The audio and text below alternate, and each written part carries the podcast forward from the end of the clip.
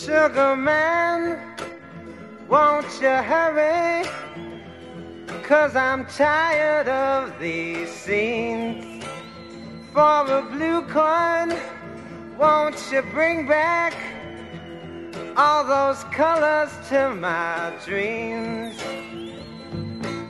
复兴男性气质，重建身份认同。 各位好，欢迎收听 Manly 播客，我是主播广敏。我是主播 Steve，这是我们第一季的第五集。我们今天的话题是脆弱，Sugar man met a false friend on a lonely, dusty road. Lost my heart when I found it. It had turned to dead black coal. 说到脆弱，你会想到什么？说到脆弱，我想的是，哎呀，这是我的强项啊！善于脆弱吗？对对啊、嗯说起来挺有意思。脆弱听起来是一个很弱的词，但是这是我的强项。嗯，嗯，What do you mean？什么意思？是对吧？呃，其实脆弱，我觉得对于男性来说，可能是一个非常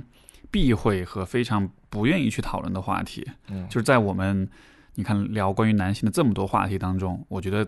脆弱可能是一个跟传统意义上的很 man、很很很 manly 的这个形象距离是最远的一个特质，对吧？就通常我们不会说一个脆弱的男人会觉得他是很 man，就这是完全是一个反义词，呃。但是这其实又是作为男性也好，作为人也好，就是与生俱来的一个一个部分。这个部分是我们躲不掉的，我们没法否认它的存在。嗯呃，但是怎么去把握好跟这个部分的关系，怎么去处理它，这个其实是我们这期节目想要跟大家分享的吧。呃，我说到脆弱，我其实首先想到就会是哭，嗯，就是哭这个这个这个行为，流眼泪，然后嗯有的时候可能会哇会哭出声，有的时候你可能只是默默流泪，但是总之就是哭的这个动作，嗯，我觉得这可以是我们对于脆弱讨论的一个切入点，因为是总体来说，社会对于男性的哭这个行为是有比较清晰的界定的。清晰的界定，就是就是你就是我们对于哭这件事儿，我们嗯最常听到的一句话是什么？男儿有泪不轻弹。对，没错，所以这就很有趣啊。这个表达它背后是隐是隐含了一些假设的，嗯对吧？隐含了一些价值观的。呃，哭应该是你是不是可以理解为表达脆弱的一种，也算是比较高级的一种形式了，就是已经到了不得不了，已经是是你无法忍住的一种形式了。嗯，对，就是就首先我觉得哭是对于啊，就就我们对于哭本身就会有一些啊、评判在里边儿，嗯对吧？就是你说笑，这个是大家只要想笑，就自然而然就会笑出来，没有人会因为自己笑而感到羞耻，对。没有人会因为自己笑而觉得别人会对自己有评价，对，但是哭就会，所以就你想想看，这其实是很不说不通的。哭和笑其实都是人的一种情绪的表达而已，但是我们是区分对待的。对，就似乎在这个社会上，我们对两种情绪都是自然的情绪，对。它会有一个这个可以有，这个不可以有，对，而这就产生了一种不平衡，没错，对吧？对啊。那那那所以为什么是这样的？或者这个不平衡是怎么来的呢？我觉得这就很有意思了。你刚刚说的很重要一点就是羞耻嘛，对，嗯或者是一旦有了脆弱的性的表达，表达自己的这种伤心事也好，脆弱一面也好，它随之而来的就是啊，别人怎么看我，没错，他怎么想我，你会觉得你就此这行为的话，你会失去某种东西，嗯比如说你失去别人的尊重，或者别人会瞧不上你，会瞧不起你，尤其男性，他会尤其个呃注意自己的个人形象，因为他会连接到他的个人价值和他的尊严，甚至他的威严，对对？吧？尤其老板是好像 老板是不哭的，对吧？嗯，对，是，就是一个权威或者是一个比较有权势的人，如果他哭了的话，或者说任何一个人，他如果哭了的话，都有可能被视为是一种弱者或者脆弱的表现。对，所以，当我们哭的时候，我们是很担心别人会怎么评价你的。嗯你知道吗？我觉得这个在一定程度上其实是真实存在的。就是说，我们今天讨论脆弱也好，讨论哭也好，我觉得是有一定的语境，就是啊、虽然我们鼓励男性去接纳也去展现自己的脆弱面，但这不是一种无无条件的或者不分场合的表露。比如说你，啊比如说就是你在职场上，你跟客户，你跟老板，你要哭的话，你要这么做了，你丢了工作，或者是你丢了丢了单子，你别来怪我，对吧？哦就是有些场合，我觉得确实，嗯，是没有办法哭，就好像有些场合你不能轻易的笑一样，对吧？比如说比较专业的场合，庄严的，对比较庄严的，或者说是这个啊竞争性很强的一些场合，嗯。你像比如说我们在打柔术比赛的时候，你 你不能打到一半你哈哈你哭，哎你哈哈笑，或者是呜呜的哭，嗯，就就有些场合它的确是情感表达，它不是这个场合的一部分。嗯。这样的情况下，我觉得我们是需要一定就是控制自己情绪，但是反过来，我觉得更多的男性的问题是，他们把这个他们把这个规则给泛化了，就是任何时候都不能哭，嗯对吧？但是这个就是我觉得很有问题的一个点，因为我们今天讨论的哭也好、笑也好，这些情绪流露跟表达，它都是一些比较个人的情感，而个人的情感是放在比较个人的关系里来讨论的。嗯所以我觉得这个是一开始我们先给大家下一个。啊、一个一个一个前提的范围，我们先界定一下。我们今天讨论这些情绪，职场不适用，一般的社会关系不适用，它更多适用是是比较亲近的关系，家人就是亲人，呃，有朋友或者是伴侣关系，呃，还有包括跟自己的关系，就这样一些比较个人的关系里，我们在讨论哭的这个就是呃脆弱的这个问题。嗯，对明白了。呃，你前前面你不是一开始也问嘛？你说就什么是脆弱？我觉得这个我们可以可以可以先聊聊看，就是它的定义是什么？对，我觉得我们两个人可能对脆弱的呃了解和研究比较多了吧，而且我们自己的也会呃容许容纳自己的脆弱面啊，可能多很多年的一种训练和学习吧。但是我似乎感觉，当我们说脆弱的这个词的时候，很多人其实想到是其其他的意思，嗯哼，对吧？他可能想到是一种软弱，或者是一种玻璃心。你怎么这么脆弱呀？啊，对就就就怕人们就是，当我们说，所以我们要很很拿出一段，要拿出一些时间，要很清晰的界定一下什么是脆弱性，嗯，对吧？脆弱性，刚才你说了，它是与生俱来的，对，与生俱来的，就是说，嗯，就打个比方，我们脖子、我们的腹部很脆弱，我们腹部这边没有肋骨去保护我们的这个内脏，所以腹部非常脆弱。你打一拳的话，你会缓缓半天缓不过来，脖子很脆弱。那好，那我们不会说你这个人脖子怎么和肚子怎么那么脆弱呢？你不会说他，因为你生而为人，这是你你出厂设置，你天然的就是这样，没有人会说这是你的一个劣势啊。所以我们要说的是，每个人的这个脆弱性、脆弱面，它也是你与生俱来的，不要把它理解成为一种弱点会有一种软弱 （weakness），就是这个人，因为 weakness 软弱，它其实带着一种道德评判了，而脆弱不带着这种道德呃道德评判，它只是一个客观的描述。对，它就是嗯你、你的生物本性的一部分没错，啊。你刚才讲就很有意思，我也在想说，可能因为脖子和腹部是脆弱的，所以人在比如说哭的时候是会蜷缩起来，就是我们是嗯像瞎子一样，就是蜷缩起来把自己的脆弱的部分给保护住，因为真的就是那个有身有人体，这样哭吗？啊，苍天呐！对对啊，没有对对，所以呃所以我觉得这个是其实对脆弱的。呃，一种非常好的理解的角度，你刚才说这个，就是当我们说脆弱的时候，我们不是把这个词放在平时的那种道德批判里面的。对当我们说一个人脆弱的时候，是在做道德批判，但是我们在这里所讲的脆弱，它其实是对人的一种客观描述，就是不管你是在生理上也好，你在心理上也好，你是有一些部分你就是脆弱的，就是柔软的，就是比较感性的，比较容易被触动的。然后这个部分是我们是带着非批判的一种一种口吻在使用这个词，嗯。而呃我觉得我们其实对于脆弱最大的一个误区或者问题，就是我们已经忘了这是一个客观的事实，我们会嗯总是认为，当一个人脆弱的时候，一定是因为这是他主观上某种意愿或者意志或者力量不足的表现，就是我们以就是习惯性的把脆弱和道德批判啊、捆绑在一起了。嗯，和一个一个人的性格、一个人的品格就联系在一起了。对，所以你看，比如说说到哭这件事情，就你看笑，大家不会评判，嗯因为我们会默认笑是一个，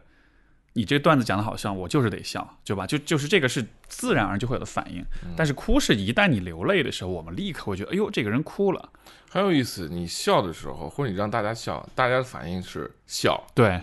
那你哭的时候，大家的反应是啊，他有多种反应，嗯，对吧？那你笑的时候，大家我笑，嘿，你也笑，因为这是人会传染人是有对人是笑是会传染，而且人是会很本能的模仿。但我一笑的时候，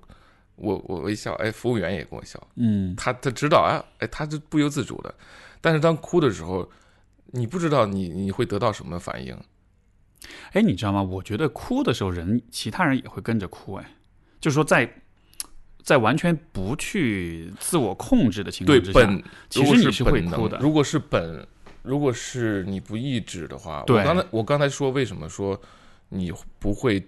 你不知道你期待，你能期待到，就是你的期待就是，嗯，让我说一下，你不知道你会获得其他人的什么样的反馈，对对对，就是你作为哭的那个人是吗？对，而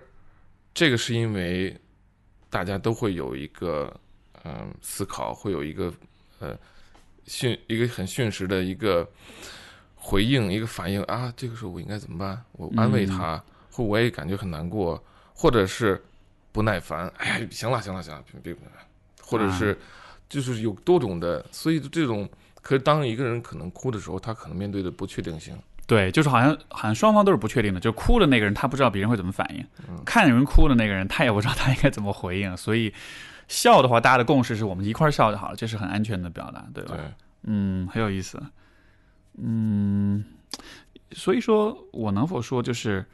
因为首先，为什么我们会有这样的反应？就是人都是有共情能力，人作为社会性的动物，我们的共情能力是写在基因里面的，嗯，对吧？这个脑神经科学的研究也看到说，人大脑里是有所谓的镜像神经元的，对，对吧？就是镜像神经元，就是就是说，它会在，比如说我看到你笑或者哭，我的镜像神经元会开始 fire，会开始这个被激发，然后它会在我的大脑里模拟出类似的情绪，对，从而我就能体会到你是什么情绪了。就是我们的大脑像是在，它是一个模拟器，它看到别人的情绪，它去在自己的内部去重建、去去模拟这种情绪，所以人就有了共情能力。所以说，当我们看到别人哭的时候，我们也会感到难过，这是很本能的反应。是是，你像有的时候你我像我前段时间看那个，就是有一些那种真人秀啊那样的，就是我跟我跟我伴侣一块儿看，我其实就我对那些不是特别有感觉啊，但是就有些有些场面，你看到别人在哭，甚至有的时候我就是我看的时候，我都不太知道前面发生了什么事儿，我只是看到他们在哭的时候，我都会哎呀，心里就胸口就一沉，就会有那种。你知道那种有点难过的那种感觉，包括你在比如说大街上，或者是你的电影院里面，任何地方你看到那种哭的场面，是就是那那都不是一个需要你去说服自己，哎，这个时候我应该哭，而是你就立刻就感觉到哭了，你立刻感觉到那个劲儿就上来了。对，所以所以就是当我们说脆弱，当我们说哭的时候，就是大家得明白，这真的就是一个有关人的一个很基本的一个客观的特质，嗯，它跟道德评判真的没有太大的关系。跟一个人的强壮或或者弱小也没有特别大的关系，没错，他的能力啊什么之类的，嗯。所以你看我们在说哭的时候，就是就好像是我们已经默认了它是男儿有泪不轻弹的，嗯，就是如果你弹，那你就就不是男儿了嘛，对吧？嗯就是刚才这个话，它背后其实就已经隐含了一个很强的道德批判，就是哭和男儿这个形象是是不呃符合的，对，可能不一定是呃是道德批判吗？一种评判吧。对，一种不一定是道德，因为它涉及到它联直接联系到你的男性气质了。男儿嗯就说女性可以弹可以哭，男性的话就特会有损你男性气质。当你男性气质因此被削弱或者被人指责或者被评判的话，他就会觉得哎呀呀呀不行不行不行，你我我得封闭起来，没错，我不能让你，我不能有这个损失我男性气质这一部分。嗯所以这是我们文化里边一个隐含的一个很深的一个底层逻辑，就哭，呃，脆弱就影响你男性气质，进而你的个人的，呃，你的可能所谓的领导力啊，你的执行力啊，你的等等的的附着在男性气质上的一些价值就会因此受损，对，所以他真的会很觉得说啊，这个东西你不能碰，呃没错。而就是这种谚语、这种俗语，男儿比如“男儿有泪不轻弹”，就这种话，它广泛传播。别婆婆妈妈，就大家对别别这样啊，就别男人不谈不谈是这个啊，就就是说，这些观念，它通过这样一些听上去很简单的一些一些一些谚语、一些说法，它到处传播，嗯对，大家广为人知。然后它带来的结果是什么呢？就是你看我刚才讲，当一个人哭的时候，哭的那一方不知道别人什么反应，然后这个看见别人哭的那一方也不知道应该作何回应。但是在这样一个很模糊的情况下，大家脑子里有一个立刻能想到的点：男儿有泪不轻弹。啊，所以就在那一刻，本来我们也许是可以有自己的选择的，对吧？但是我们同时都想到了男儿有泪不轻弹，所以我作为哭的那一方啊，我就不让自己哭了。你作为看见的那一方，你说好好，你是男生，你没事儿，没事儿没事儿就别哭了，对对，所以就好像是这种。这种俗语，它其实会在潜移默化当中会塑造每一个人的情感表达。嗯，对这种可能已经进入到我们文化基因了吧。嗯，我记得有一个有个作家张立宪，嗯他有一个出版人，他在书里边说什么让我歌唱八十年代，他说他对待男性朋友哥们儿的呃这个情绪问题啊或者伤心事儿啊，他他不是他不是说让人就说完，他直接立刻就是。立刻说啊，行，没问题，这都不算事儿啊，就是就拍拍肩膀，这这算什么呀？就你这点小事儿，怎么怎么怎么样？他说他是说我反其道而行之，就当他还还没哭的时候，我就是他好像有伤口了，正在流血，我说迅速让他结痂，然后抹一把灰，就是就感觉是抹一把灰，说没问题啊。他他真的认为是这样是 work，他真的啊真的是认为说，他说的是其实这是一种训练，就是说，当我们彼此都这么操了以后，嗯，兄弟，你以后能够面面对风浪更可以，更更厉害。对，当然那是他们那那年代啊，对对对，哎，你说这个我前我想到前几天我在微博上看到有一个还上热搜的事儿，一个事儿就是有一个演员叫杨杨烁吧，就是啊。他们去拍那个《爸爸去哪儿》那个节目，然后他带他儿子就出去，嗯，然后这个他全程就对他儿子就特别凶，是吧？对，就是那种，因为他们是在那个是在川是在那个康就是康定吧，反正就是嗯川西的那种高原上面，嗯然后呢就要走很多路，然后你知道就是各种，反正就各种其实艰苦，各种不容易。那小朋友其实也挺懂事儿的，自己背着包走什么的，但他就各种凶他，就挑他各种刺那种的。然后我当时看了就觉得特别不舒服，因为这个节目访他的时候，就他就说我作为父亲，我是希望儿子有机会学会坚强。学会做一个这个很 tough 的一个男人，对吧？就我理解他这个思路，包括你刚才说这个，我觉得也是一样的，就是他可能觉得这样子可以让人变得更坚强。嗯，但这里面有一个啊、问题是什么呢？就是比如说你，比如说每次我难过的时候，你的方式都是你要坚强，你要坚强，你给我传递出一种期待，是我不应该弱，我不应该哭，对吧？那可能。也许当下我会知道说啊，我要坚强，我知道你的这种期待了。嗯，但是问题是在之后，当我再一次脆弱的时候，我在面对你是什么感觉？你能明白我意思吗？我就不会表达了。对我这我就是我，就是我知道我违背了你上一次的期待，我知道这一次如果我再向你流露脆弱的话，你肯定又会说，而且你有可能会比上一次还要更失望，或者是更更恼怒。你觉得上次我不是跟你说过吗？你这次怎么又来了？对对吧？所以，所以这其实是会伤害关系的。嗯，就是说，如果我们只是一般的朋友，我觉得无所谓。但是如果你想父子之间，对吧？或者是呃很亲密的朋友，或者是伴侣之间，就真的这个真的是会让对方就不再敢去流露他的情感的。你有那么一两次的话，就很一两次这样的被拒绝，就情感上，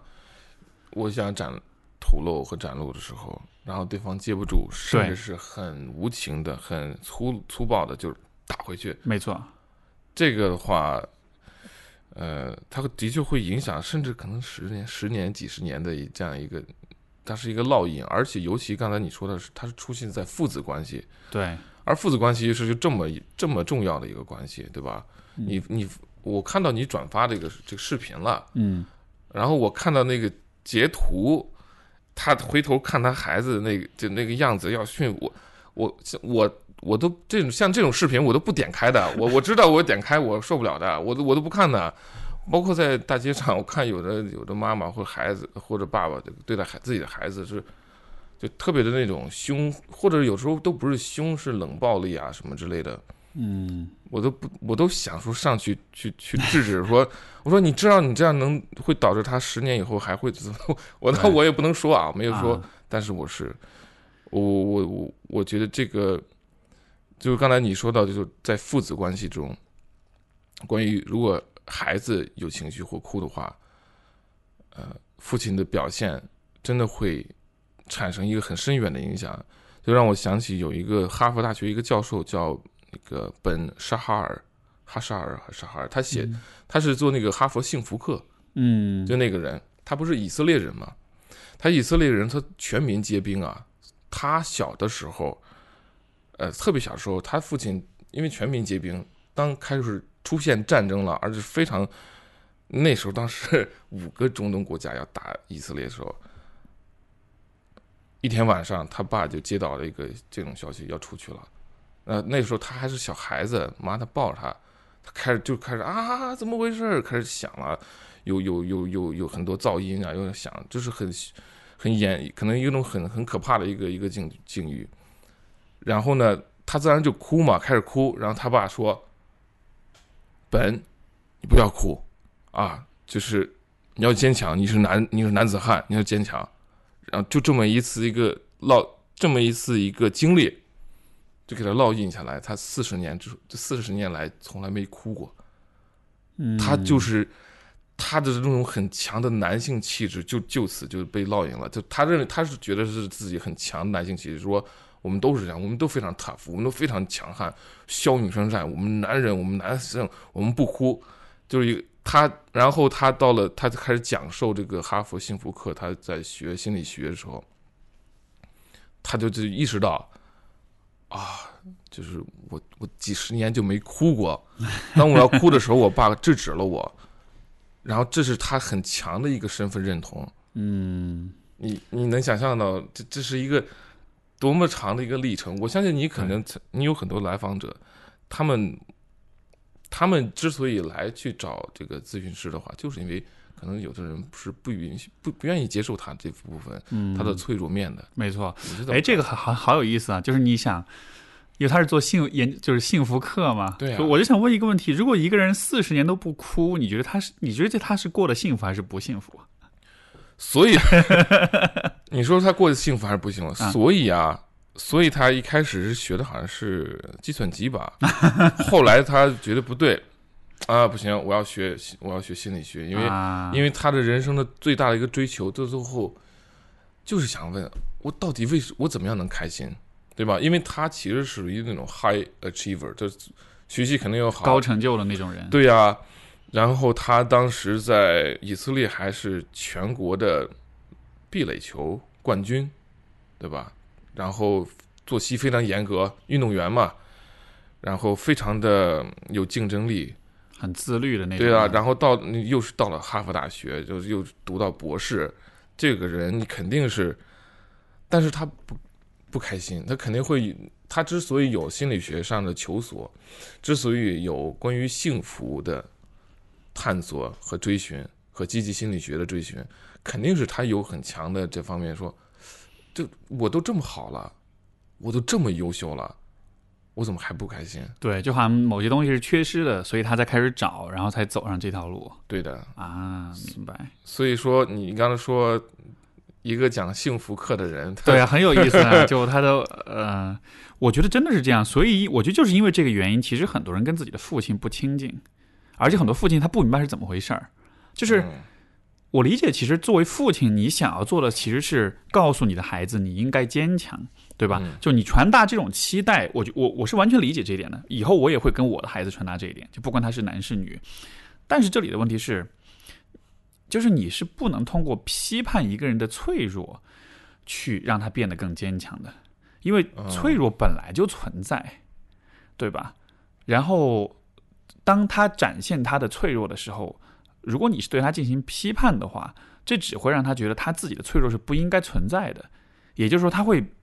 没法接纳他自己这个人是谁。这个就像比如说，我们反过来说，嗯，就是人会笑，嗯对吧？如果你的，比如说父亲，每次你笑的时候，你的父亲批判你说你不可以笑，笑让你显得很、很、很流里流气的，很社会、很不正经，对，对吧？如果是这样子的话，你会怎嬉？皮笑脸嬉皮笑脸最，怕对啊。，嗯如果是这样子的话，就是如果你的父亲是这样子来对待你的，这可以让你成为一个更加正呃怎么说呢？正直、更加庄重、更加庄严的这么一个人嘛。嗯，就它其实不相关，你懂我意思吗？哎，你这个词说的非常好，不相关。对，就你以为你把这个方面解决了，对他有好处，但其实你你不是在解决问题，你不是在，因为脆弱这个东西不是，它不是问题。就比如说小有的小孩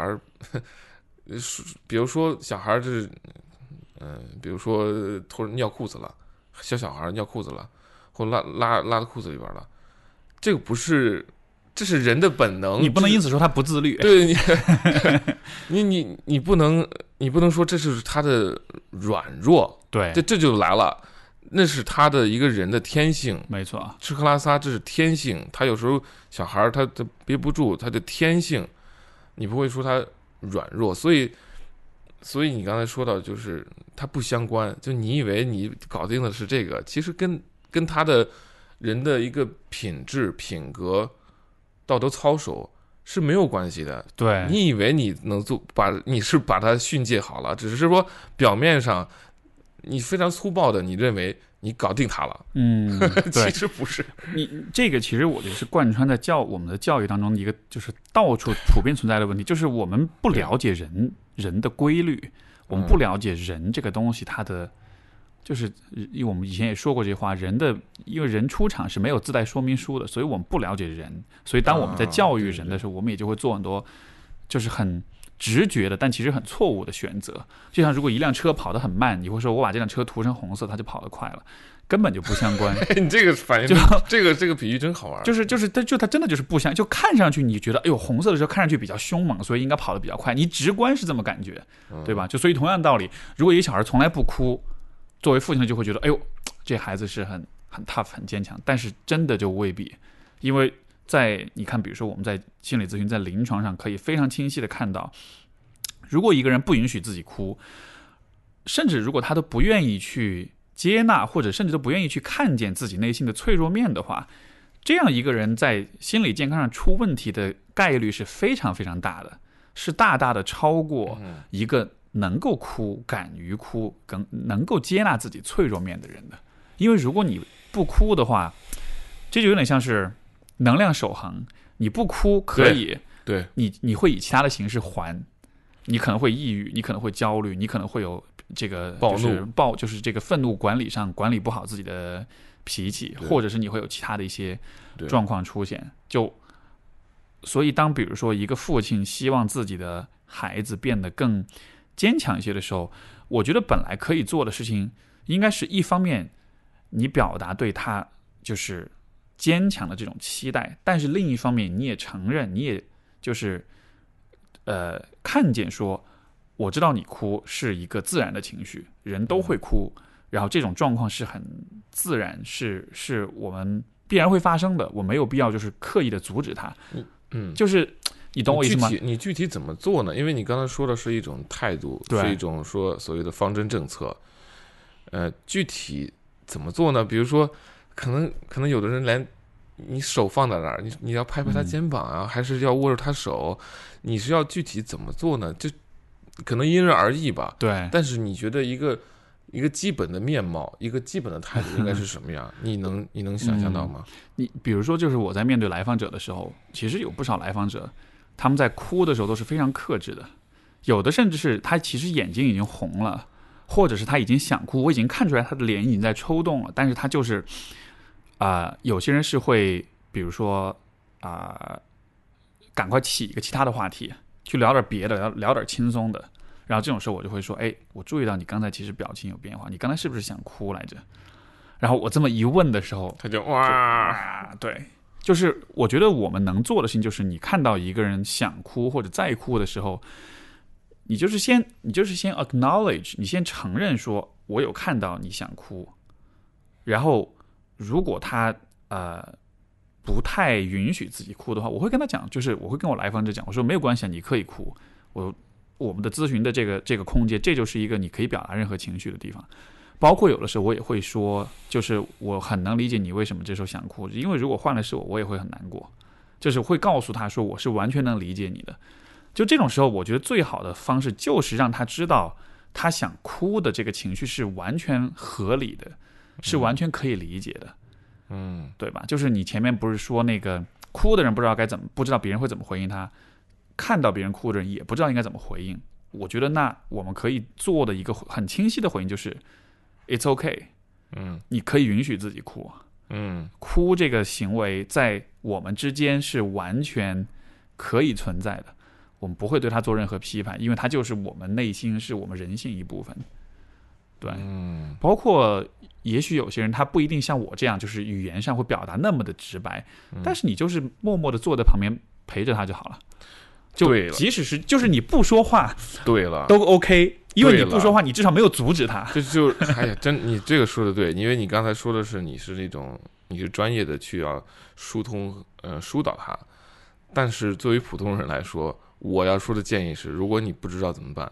，do nothing，就 shut up，、就是别说话。对对，就是赶紧闭嘴，对，赶紧闭嘴，因为你看中国的这个父母对孩子的时候也是哭的时候，哎呀别哭了别哭了，就就啊或怎么样，嗯，这个一方面我知道孩子有时候他哭，有时候不是伤伤心，他是故意闹情绪，嗯或者是他他冲你要什么啊？但我要说的是，对于大部分人来说，你不要给提这时候提建议，也不要说会好起来的，会好起来的。我觉得在有些情况下说的是是有用的，说你放心，一定会好起来的。但是说的时候不要只是说当做一种随随口说，对，就敷衍。敷衍的，而是嗯你要给人，你要给人家一种同理心和同情心，你知道，让人知道你说你是真正真心会好起来的，或怎么样，或者最简单的还是刚才说，就是你什么都不要说，就是就是等着，就是坐着等他哭好以后，他自然会说怎么回事儿，或怎么样。我坐在那儿，我我我遇到过这种情况，就是我在瑞典的时候，在我当时在客厅里边，然后在厨房里，我就听到就是有人在这儿慢慢慢慢，就一个女女孩在那就开始有点抽泣，然后我说怎么回事啊？我一看，哦，是我们一个新搬来的一个室友，然后他看了一封信什么之类的，在这哭。我我那时候我就坐在旁边，我想就是这时候也不要问怎么拉或怎么样，他自然就我就我就把手放在他肩上，什么也不用说。这个时候，因为我他自然会有伤心事，嗯他自然会有现在非常难过的事。一个人啊可能是个周末或者有个晚上，在厨房里边他这样哭，我我就做好了。然后慢慢慢慢他，我我因为我也不清楚他要不要我抱他或怎样，我只是抚慰，然后他就过来拥抱，就大哭了一场，特别特别的那种。嗯我记忆这个记印象非常深刻，因为他哭的时候我也非常难过，虽然我都不知道他为什么哭。后来哭哭哭大哭一场，特别难受。他说：“啊，他他才十九岁吧，他妈妈去世了，啊是就非常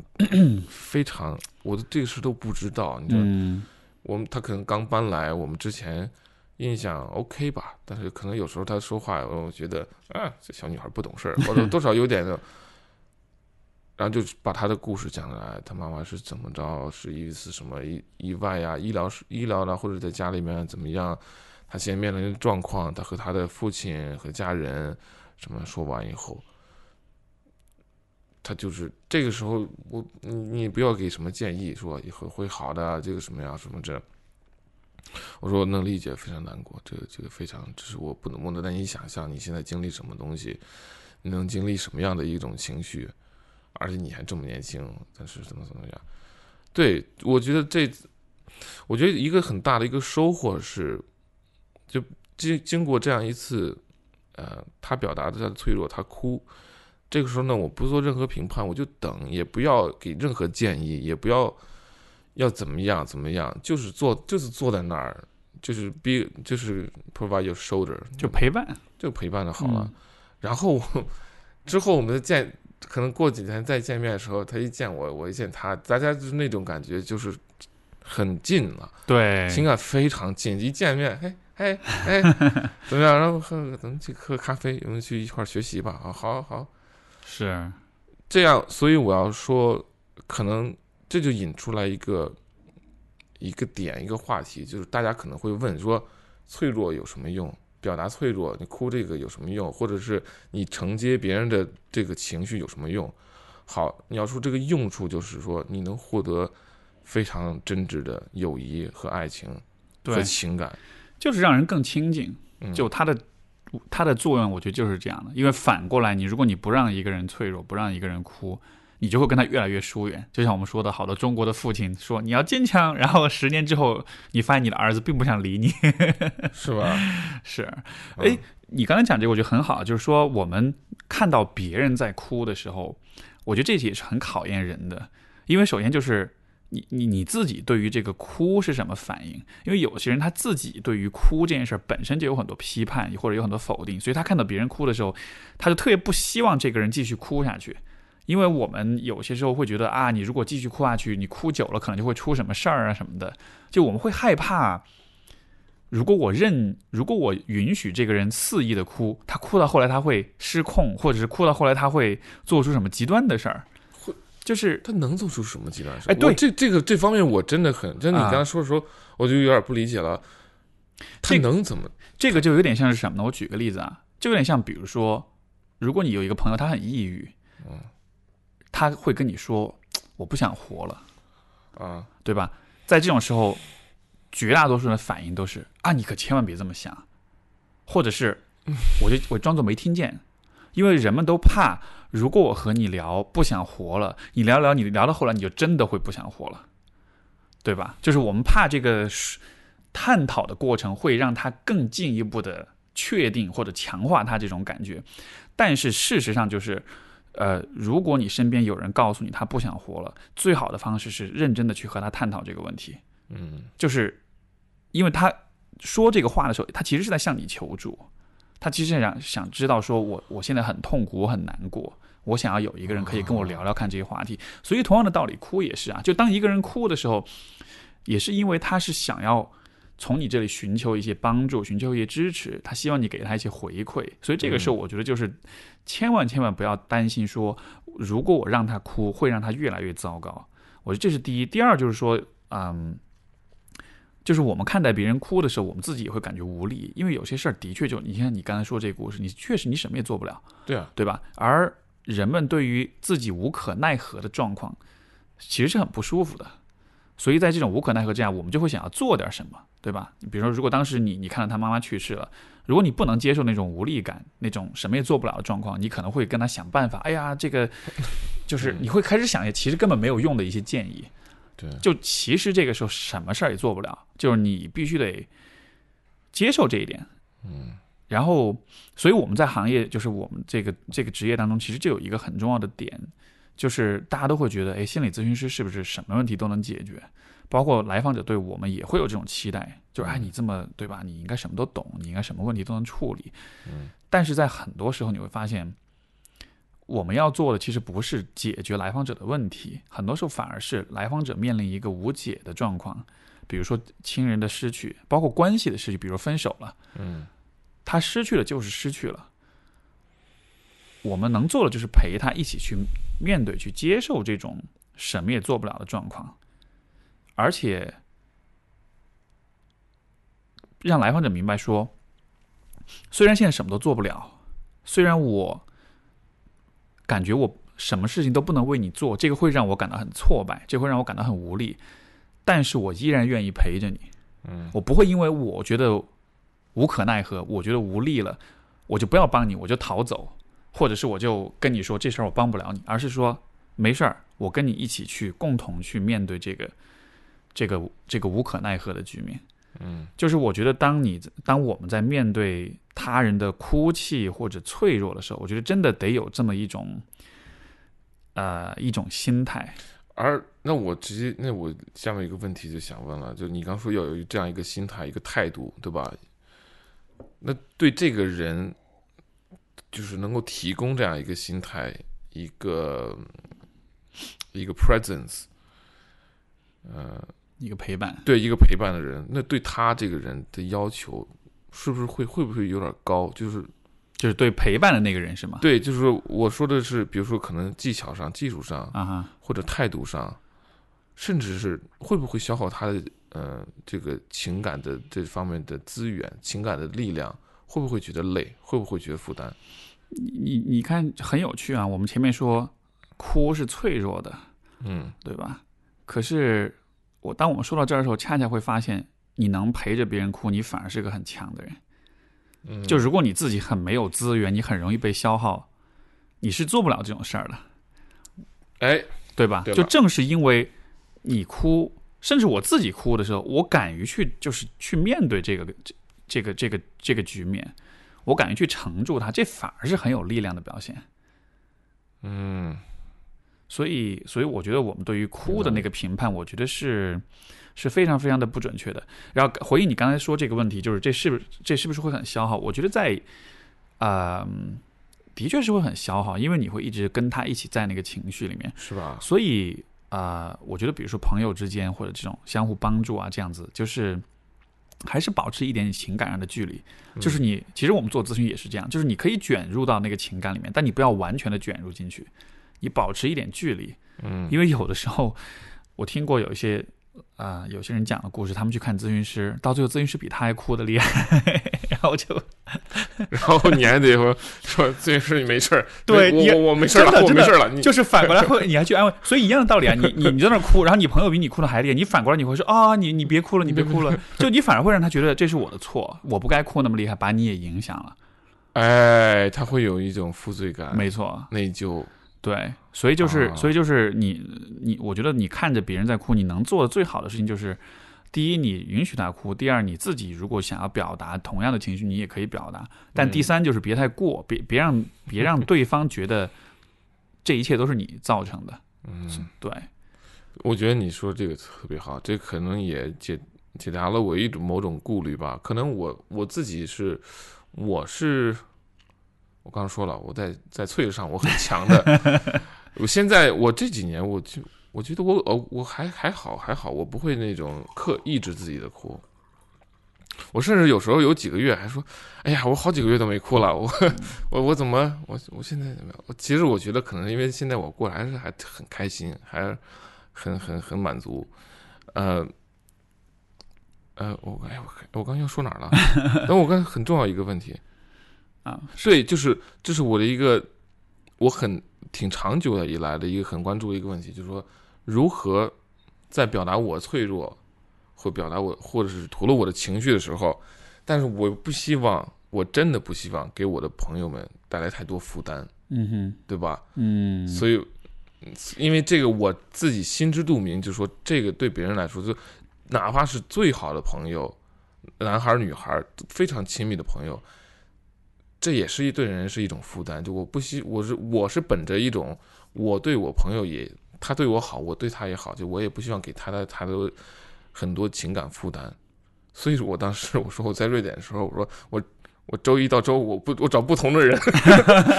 我让他歇一会儿。啊，我今天跟 Sophia 聊聊得特别好，然后明天 Jacob 说，哎，咱咱俩聊聊，就是我，所以我要我说，现在我我觉得我现在呃自己的情感资源比较充沛了，我现在可以帮助人了，嗯我现在可以回馈社会了，可以帮助他人了，就像 Jordan Peterson 说的一样，当你把自己搞定以后。你开始有更多的心理资源，你真的开始帮助他人。我现在真的是有一种回馈的心态，因为我走过那个路，我能帮助他们。就是说，就就刚才说的，就是找到一种平衡，你既能够表达脆弱，透露你的情感，甚至哭出来，但同时你也清楚这个会让搅动对方的一个情感，然后，呃，就是要稍微有一点点警醒吧，嗯，警醒就是说，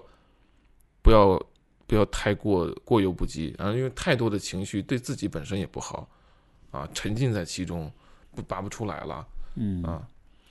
这个这个其实我觉得是个非常微妙，但是也非常有意思的话题。嗯我也我也分享我一个例子，就是其实我跟我伴侣的关系当中，就是对于哭这个嗯这个对于脆弱面的展现，我自己心路发心路历程吧。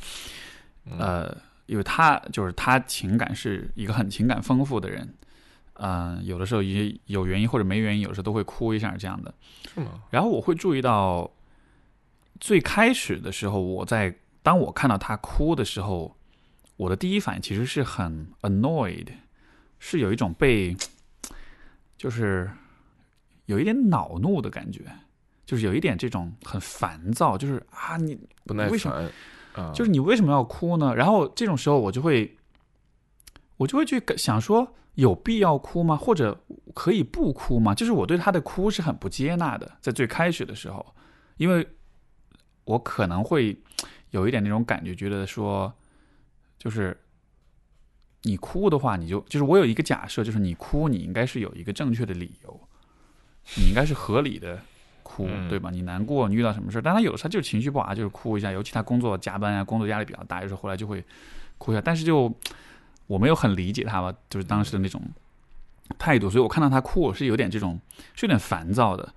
然后，呃，当我烦躁的时候，我给他的回应也就不太好，我就总是会去问他：你这儿没，你是不是这儿没做对？你是不是那儿没做好？到了后来就成了一种对错的评判，就是。嗯你哭是因为你这儿没做错，哎，是因为你这儿做错了，是因为你那儿没做好，所以这样的反而让他对他自己那哭就很很很负罪感，而当他这么做，他反过来他就会生气，他生气完了他就会跟我吵架，就会就会指责我说，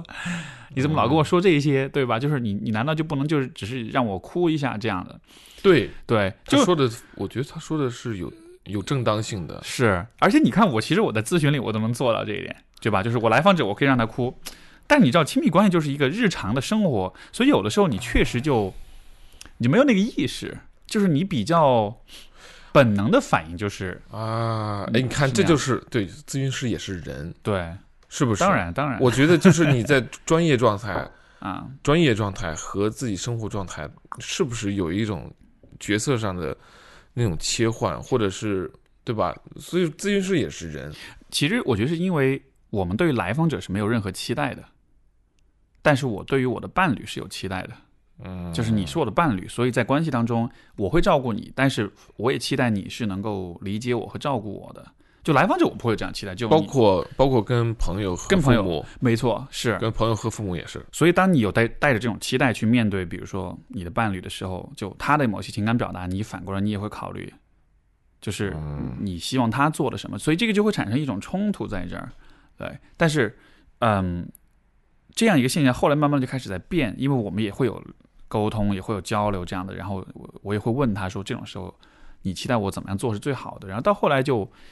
嗯，也是因为就是这种，我觉得关系越来越亲近，因为两个人关系亲近的表现就是你的相互的同理心会越来越强。嗯，就是你们关系不近的时候，你就更多是在考虑你自己的感受怎么样，对吧？啊，你老哭，你哭了会让我很烦躁，你为什么不能照顾一下我的感受，对吧？你少哭一点，你不要让我那么烦躁。就是这个时候是我是很自我的，但是我们关系越来越亲近，越来越多的同理心，到了后来他哭的时候，我就会真的一块儿感到难过。而当我难过的时候，我就会进入那种啊，没事，那你就哭吧，我就陪着你哭好了。而且也是慢慢的意识到说，就是他的那个情绪是他需要那么一个时间，就是，就说就是情绪这个东西，它像是一株植物一样，它发芽了之后，它需要生长，然后，然后，然后，然后这个长出枝叶、开花结果，最后死掉。就它是有这么一个，每一个情绪都是有这么一个呃周生命周期的。嗯，然后你得让这个周期有足够多空间走完，你不能说开头或者到一半的时候你啪给它掐掉，不能拔苗，也不能拔苗助长，就快对，点对就快一点儿。所谓的不耐烦，不耐烦就是说这个烦就是说它需要时间，对，需要精力，你需要在这儿待着，而这时候我又不能做什么，没错，所以他就不耐烦，是。对吧？而且这个我觉得对于男生来说是真的是很好一个经验，就是如果你拔苗助长，比如说你看到你伴侣哭了，如果你拔苗助长，你让他快点哭，到最后的结果一定是他会很不开心，而不开心之后你们会吵架，你们会闹矛盾，你后面花的时间精力是更多的，所以就真的是从一个很所以，所以男同胞们，你要记住，就是 记住别人的脆弱性，对对你也有好处。对啊，就真的是从一个非常现实的，甚至是很功利的层面来说，你怎么样可以花最少的时间处理这事儿？你就是只接纳他的情绪，因为他哭完了，他没事儿，平静了之后，你你你也就你的你的任务也就完成了。如果你不这么做，你后面你后面会惹出好大的麻烦，你会要好好大的精力去收场，你知道吗？你 这说的，刚才你说的，刚才你说有一点，我其实想问一下，你刚说你问他你想要什么，嗯有一个 meme，嗯，就是在国外有个那种 meme，就就就是各种一种梗是吗？就是梗，就啊就然后那男就电电视剧里边，那男的问那个女的，就来问了好几句，What do you want? 嗯 What do you want? What do you want? 好像是 Ryan Gosling 是在那个啊一个电影里边儿，啊就是那属于那种 romantic comedy，就是那种就是浪漫喜剧或者什么之类的，就是那种那女孩，我那男的在雨中，嗯在雨中问他好几遍，What do you want? What do you want? 然后那女的说 I don't know, I don't know。然后我觉得这个梗就是好像真的是就，所以我刚才想问你说，你说你到底，比如说 C C 她哭的时候，你伴侣在哭的时候，然后你怎么样妥善的表达说你想要什么？就因为你们到最后不是沟通出来了吗？还是能直接这么问吗？这样直接问是不是又显得不够体恤？因为有些有些女生会说，如果我什么都告诉你，那还有什么意思？嗯那你应该猜出来，或者你应该了解。如果你真爱我的话，你应该就就知道我心里需要什么。但是 Jordan Peterson 他又说到，做对于亲密关系的时候，真的会要问，就说我的期待是什么？我从你这儿期待，我希望当我有这样的情绪或者什么的时候，我希望你能做到这一点、这一点、这一点，嗯但是又是不是很粗鲁的，也不是那种 要就是要求索取，而是说，如果你这么这么做的话，我会很我会觉得很很好。我觉得他的那种表达方式是特别妥帖，就你既提出了你作为一个伴侣的一个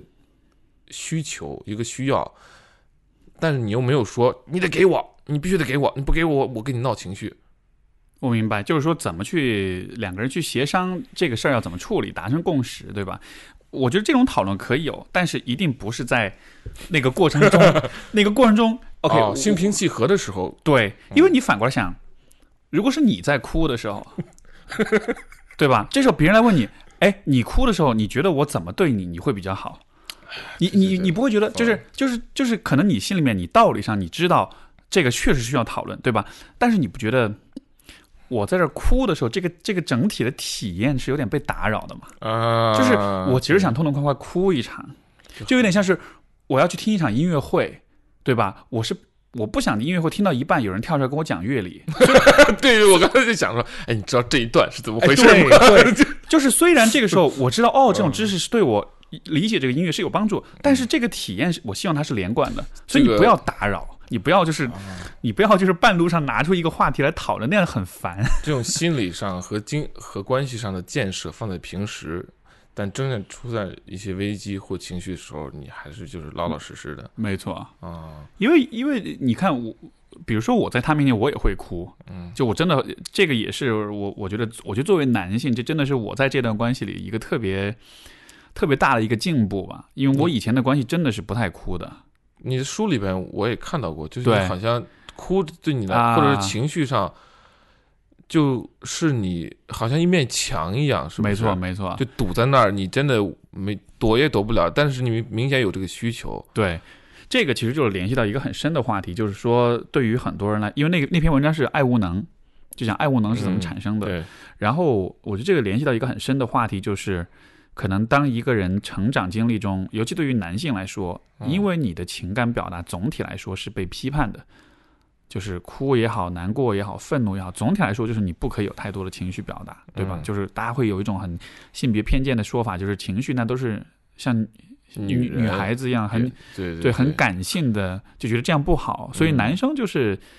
这种环境的耳濡目染，就会让你逐渐形成一个习惯，就是所有的情绪来的时候，你都是想用于心里构筑一堵墙，把它挡住，把这个情绪全部隔绝在外，你不感受到任何情绪。然后嗯但是点就在于，如果你构建这堵墙，你什么都感受不到的话，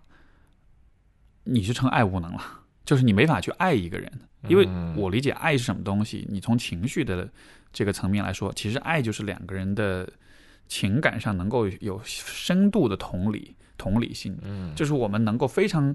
清晰、非常深刻的去感受到对方的感受。我们在情感上是非常连接起来，我们是很流动的。我们是当你有一个情绪的变化的时候，我是能很清晰的感觉到的，而且我也是愿意去感觉到。就是我觉得我们爱彼此，从这个层面来说。我是这样去理解的，对吧？但是如果你心里面是一堵墙，你不感受任何情绪，尤其是不感受脆弱的情绪的话，就是你们之间的那个情感就是就是就是封闭的，就是不流动的。这样情况之下，就是会产生所谓爱无能，就是你是在关系形式上你是进入一段关系，但你在情感上你感觉不到两个人很亲密，嗯，对，所以，呃，像我之前那个就是讲亲密关系那，就是那一章关于爱无能那一章，我就是这么写的，就是我当时就是曾经和我之前的一个伴侣就吵架，嗯吵吵吵吵吵，然后吵到后来，我当时就意识到我心里面是有一堵墙的，然后就开始大哭。但是我当时哭不是因为他，是因为我意识到我自己这堵墙，他其实只是想保护我而已。嗯，就是因为我一直是不被允许表达情感的，所以我修了一堵墙来阻止自己的情感表达。但是我就对这堵墙，我以前是很恨，我老觉得他让你让我爱无能了。但是，但是我那个时候是有一个幡然醒悟，就意识到，哎，其实我也不应该怪他，他只是想保护我而已。所以就是自己和自己达成一种和解，就就就哭了。对，对对，那张那一章节还是还是让我印象非常深刻。嗯。嗯那个是那个是我亲密关系里可能为数不多的哭的时候，在之前的关系里，现在呢，现在的关系里就是想哭就哭也。也没有很经常，就因为没有太多需要哭，但是确实是会有。嗯你像有一次，啊、我们俩也是就是，呃、反正因为一些事情吵架闹矛盾，其实都是鸡毛蒜皮小事，但是可能他那天情绪也不好，然后呢，对我说就是就是冲我凶啊那样子的，然后我其实一直很耐心在对他，然后就是一直是哄他这样子的，但他就一直就对我也。就是可能比较不客气这种的，那嗯到了后来我们俩就吃饭，吃完饭吃饭过程中也一直在说这些事儿，说到后来吃完饭之后，我就说，我说你先打车，你先你回去吧，我自己走回去。然后他就打车就走了，我自己走在路上，我就走着走，我就开始流眼泪，我就觉得，哎，我好委屈啊！我就觉得你一直一路凶我，你一直说我这样的，对吧？就就虽然我也不会说我就不爱你了，我就不跟你在一块儿了，但是我也是个人，我也是一个在在直面这些情绪的这么一个人，嗯所以我当时回家路上，我就一直我哭都不是因为，嗯，那种他凶了我，我感到被伤害了，就是我也没有觉得太被伤害，但是我更多只是觉得我自己很委屈，就是我自己很可怜，就是那种嗯就是你你你不被照顾，或者是对你照顾了所有人，但没有人来照顾你，啊，还对吧是因为就我就会想到说，哎呀，你看我跟我爸妈在情感上也没有那么的亲近，对吧？嗯我的朋友也没有可以去倾诉情感的人，我就就这么一个他，然后他还这么对我，然后觉得啊，我好可哎怜，在这个世界上我啊就孤孤孤苦伶仃的一个人，你知道吗此？处粉丝们都会说：“哎呀，这个我我们爱你。” 真的，真那那你当时为什么没有跟他哭呢？或者是后来回家有啊，后来就他先回家，他在家里等我，然后我自己走走走到家之后，我们就坐下来，我坐在他旁边，然后就就他也是蛮敏感的，他就他他这个回家路上，他就猜到了我会哭，所以他回去之后，然后我也跟他说，然后他也说，哎，我知道你会哭，我们俩就说，我就就说了一会儿这个事儿。然后我一边说，我一边继续哭，然后他看着我哭，他也特难过，然后他我俩就抱在一块儿一起哭那样的，嗯然后就，但是就在那个哭的过程中，其实，呃，我就觉得我的那个情绪被他看见了，我就觉得再次就是他让我再次确认了，如果我难过的时候，他是会陪我的，嗯他是会接纳我这个情绪，他不会因此就批判我或者逃避问题或者怎样的。然后我就觉得特别安全，我觉得啊太好了，我可以在你面前哭一会儿。然后他看着我哭，他也觉得很难过，因为他觉得哎呀，我让你难过了，我特别内疚。然后他也就他也难过了，所以我们俩就就是你就那个时候就是一个相互相互理解、相互支持的时候，对吧？然后就所以那一刻就还蛮亲近的。对，但是你看，就是我们能走到这一步，就前面真的是得我作为男性，我真的是得有一个，先得有一个自我接纳的过程，就是我得嗯承认我是难过的，因为按照我以往的处理方式，我很难过，我很委屈啊、但是我可能就会，我不允许我自己委屈，我不可以委屈，我不可以难过，因为那样会显得我很弱势，所以我要做的就是装作什么事儿也没有。嗯，然后非常冷漠的、非常冷冰冰的对待这一切，回去之后也不跟他说话，然后甚至有的时候可能带着一点怨恨，你你不照顾我情绪，那我就冷暴力你，我就不跟你讲话，然后我就不跟你沟通，然后我让你跟那儿自己猜去。但是这样子其实就会让他非常痛苦，对吧？因为他可能知道他，也许他有内疚也好，也许他也有他自己的苦恼也好，包括他也知意识到他可能自己对我发脾气，他也很讨厌他自己，就是他可能有很多想表达的东西，嗯，但是我是给他完全封闭起来的。嗯，这两个人这不就是越来越，就你对啊，对啊，对啊，你敬我一尺，我敬你一丈，没错。所以这样的话，这就是所，这就是暴力沟通，对，冷暴力沟通，没错。所以，所以我觉得就是我们今天讨论这个问题，我觉得是真的是需要专门说给男性听。就是你看，你作为一个男性，你很不接纳自己的脆弱面。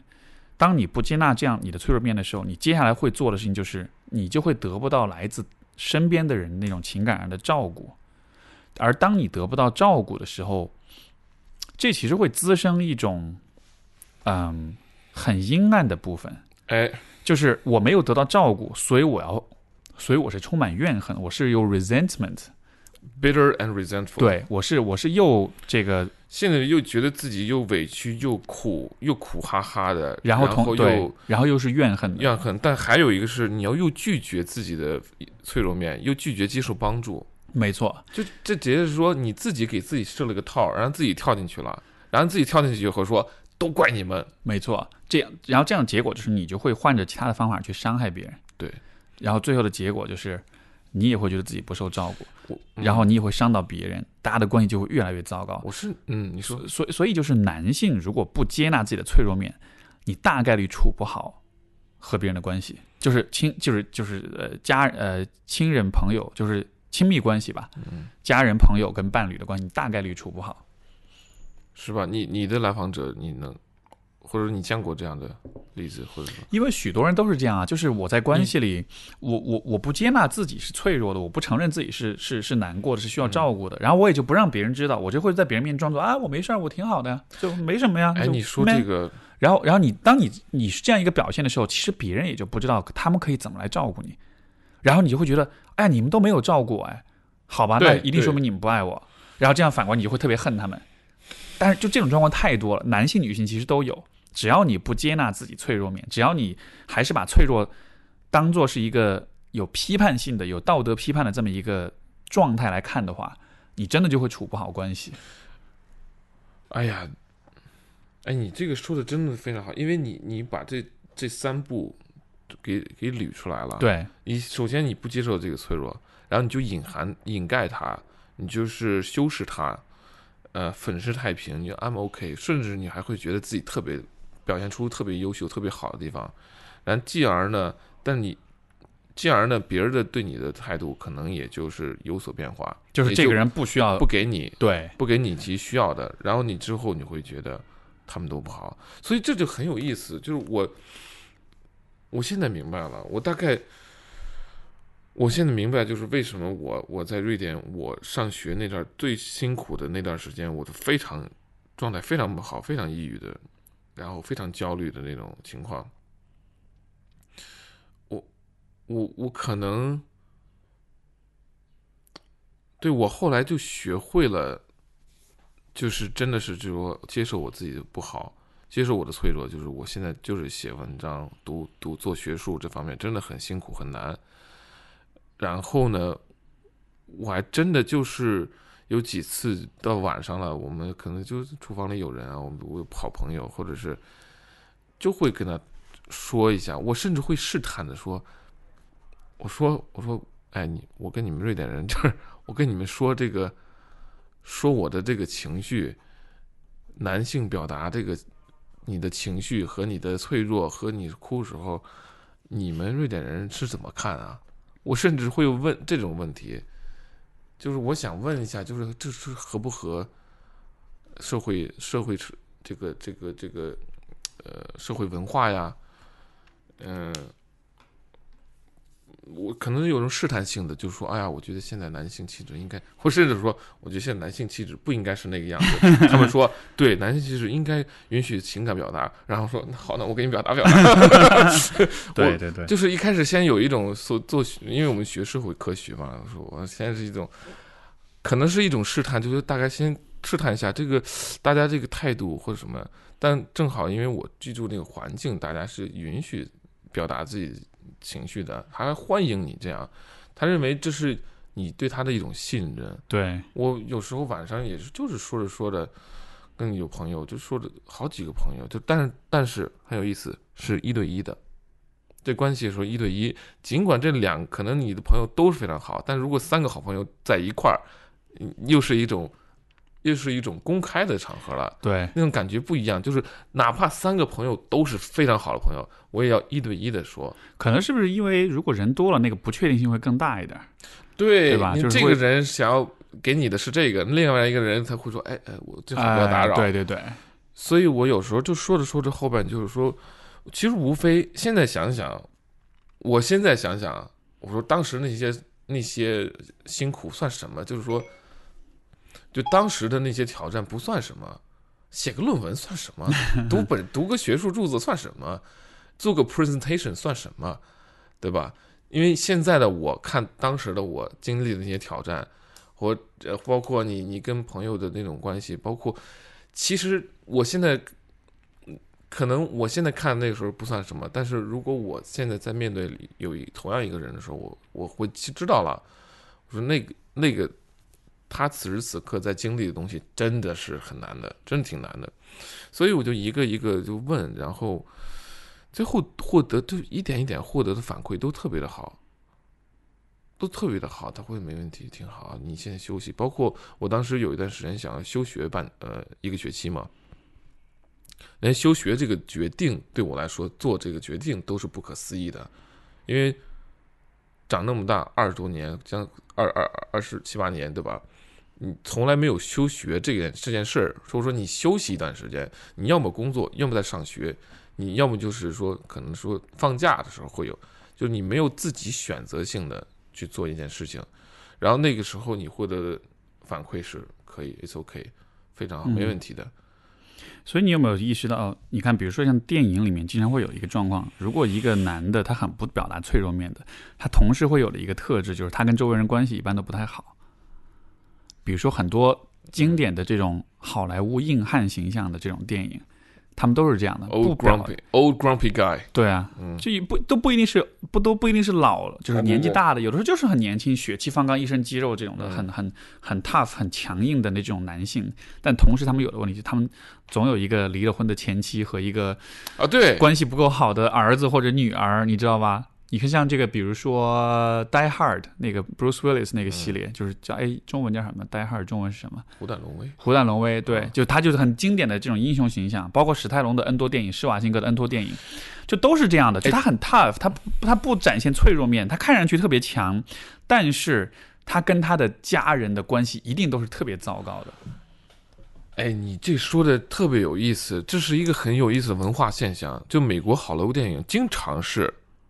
一个 tough guy，一个巨牛、巨巨棒、巨厉害的一个人，但是他他生活一团糟，对然后有个前妻，然后前妻有孩子，然后前妻跟其他男人走了，然后但是有孩子呢，好像还喜欢这个爸爸，对还是但是呢。欲拒还迎，就是那种 我我你又是我的爸爸，但是你你怎么那么坏呀？就是那种对，特别经典的，就我好像看到一个文章，他说到，就是比如二零一二，你看过那个电影，嗯，对，也是这样一个灾难片嘛，灾难片嘛，嗯也他也是他是个地质学家什么之类的，或者是科幻这方面写。然后有影评人说，这个电影讲的什么？讲的是其实男人的中年危机。为什么呢？就你看似是是世世界末日是吧？但是当世界末日的时候，这个离了婚的这个这个这个丈夫呢，再回去拯救他的家庭，然后开着车，然后怎么怎么这样，就然后孩子又突然又重新发现啊，我的父亲好厉害，你看这个继继父怎么怎么样，然后这个妻前妻呢又说，哎呀，就是你危难之间又救我们，嗯然后然后电影影评说，就为了为了。为了就是说缓解自己的中年危机，你不惜要有一个世界末日，这时候你终于显你的英雄了，哎英雄本色了。没错，所以这个都是哎，你都是这样，就是特别，就包括汤汤姆克鲁斯演的那个《世界大战》嗯也是对，前期，怎么他老是都这样？所以非常有意思。你看这当中就有一个暗含的逻辑是什么呢？就是你要是 tough 的话，不是就是在生活当中，我的这种嗯、处不好关系的这种男性形象，嗯，好像他是有，就他是合理的，就他是有价值的，就他是在合理化这个，因为我们是把这个叫做所谓有毒的男性气质，就是不表达情感，不流露脆弱面，对吧？这个是所谓有毒 toxic，它的有毒是在于它是对关系有毒，你是这样子跟别人相处，你就会处不好关系。但这种逻辑的电影，它其实是在合理化有毒的男性气质，它是会让你觉得，它是让你觉得啊，你之前关系处得很不好，但是你看这来了一个危机，然后他就把这事儿解决了，所以你还是得，你最后你还是得谢谢这这个人，对吧？但是就、嗯。就就这还是在说，我是哎。可以，我是可以做这个不善于处理关系的人，只要有一个危机当中我能救你，那么前面的一切都是可以一笔勾销，都是可以抵消的。哎，这个隐这个逻辑，这个隐含逻辑太深了，而且真的是这样，因为美国人是有一种这种，一方面他有反制，对吧？反制倾向，一呃，另外一方面有那种 hyper masculinity，就是我特别的，但他就觉得自己就是经常是这样，就是说这个电影主角是自己生活一团糟，搞不定的，要不然他不会离婚，要不然他不会就失去自己孩子的监护权，又不是他的，对，而是前妻的，然后又跟，然后前妻找的另外一个丈夫呢，通常这个丈夫可能是个医生，是个律师，是个是一个比较有生，比如说是一个就是非常好的职业，是一个 provider，是一个供养者，同时他可能，而且这个医生和律师还真的跟孩子还挺好，而这样的人的形象通常都是那种比较软弱的，pussy，对对，真是，我这他就表现出形象是，比如说那二零一二里边那个那个他的前妻找了一个现在的一个现在的丈夫是一个整形科医生，而且对孩子也特别好，孩子也啊。特别喜欢他，然后他们又都好像真的是一就是一个模范丈夫、模范父亲。但是在这个电影里形象，这家伙肯定是一个就很怂就是那种呢。很弱很怂，肯定要当当然肯定电影里边就把他给这这是一个无关紧要的角色，对，所以他这个电影里边，我在想，我自己在想啊，不知道是阴谋论还是怎么样，就电影拍给一些 loser，就是不是 loser，或者有一带有一种生活不太生对自己生活不太满的、不太满意的一些人，因为电影它还是有一种。能够能够安慰你、安抚你情绪的，就像你电影里边经常会找一个这个屌丝跟女神配，嗯，啊，就有一种这种，嗯，在生活中不会出现这样的情况的。对。啊，他所以，就你刚刚说的那种合理化所谓的呃有毒毒的男性气质，，对，他通过歌颂他的所谓的英雄主义，危难之间显危难之间显身手的时候，但是把之前的那种你不你不你不太关心人、不太体恤的时候，那个人的那种情绪，好像一笔勾销了。嗯，这所以可以说，他是有他的意图在里边的。所以可是不是觉得这种说，你觉得是不是这种我们现在这种意这种这些意识啊，这些想法，我们的观念是很大程度上受到一些流行文化嗯，我觉得这种形影响的，象对我觉得这种编剧、这种逻辑，或者是这样的一种呃形象构建，肯定是有，肯定是有一些意图在里面的。嗯我的解读，这种意图是在于什么呢？是就是包括比如说这个有毒男性气质是怎么被构建出来的？因为它是一个，它的确是在很大程度上是社会构建的结果，就是我们让所有的男孩们相信男人不应该流露情感。对吧？嗯在西方，在在东方，其实都有这样的一个一个行为。为什么这么做？我理解，这对于社会来说，对于就是包括可能是对于 怎么说呢政权统治来说，这是有好处的。它其实是在 promote，它是在宣扬竞争，它是在宣扬一种更更强、更高嗯啊、更大这样的一种意识形态，它让人们更愿意去参与那种很无情的竞争。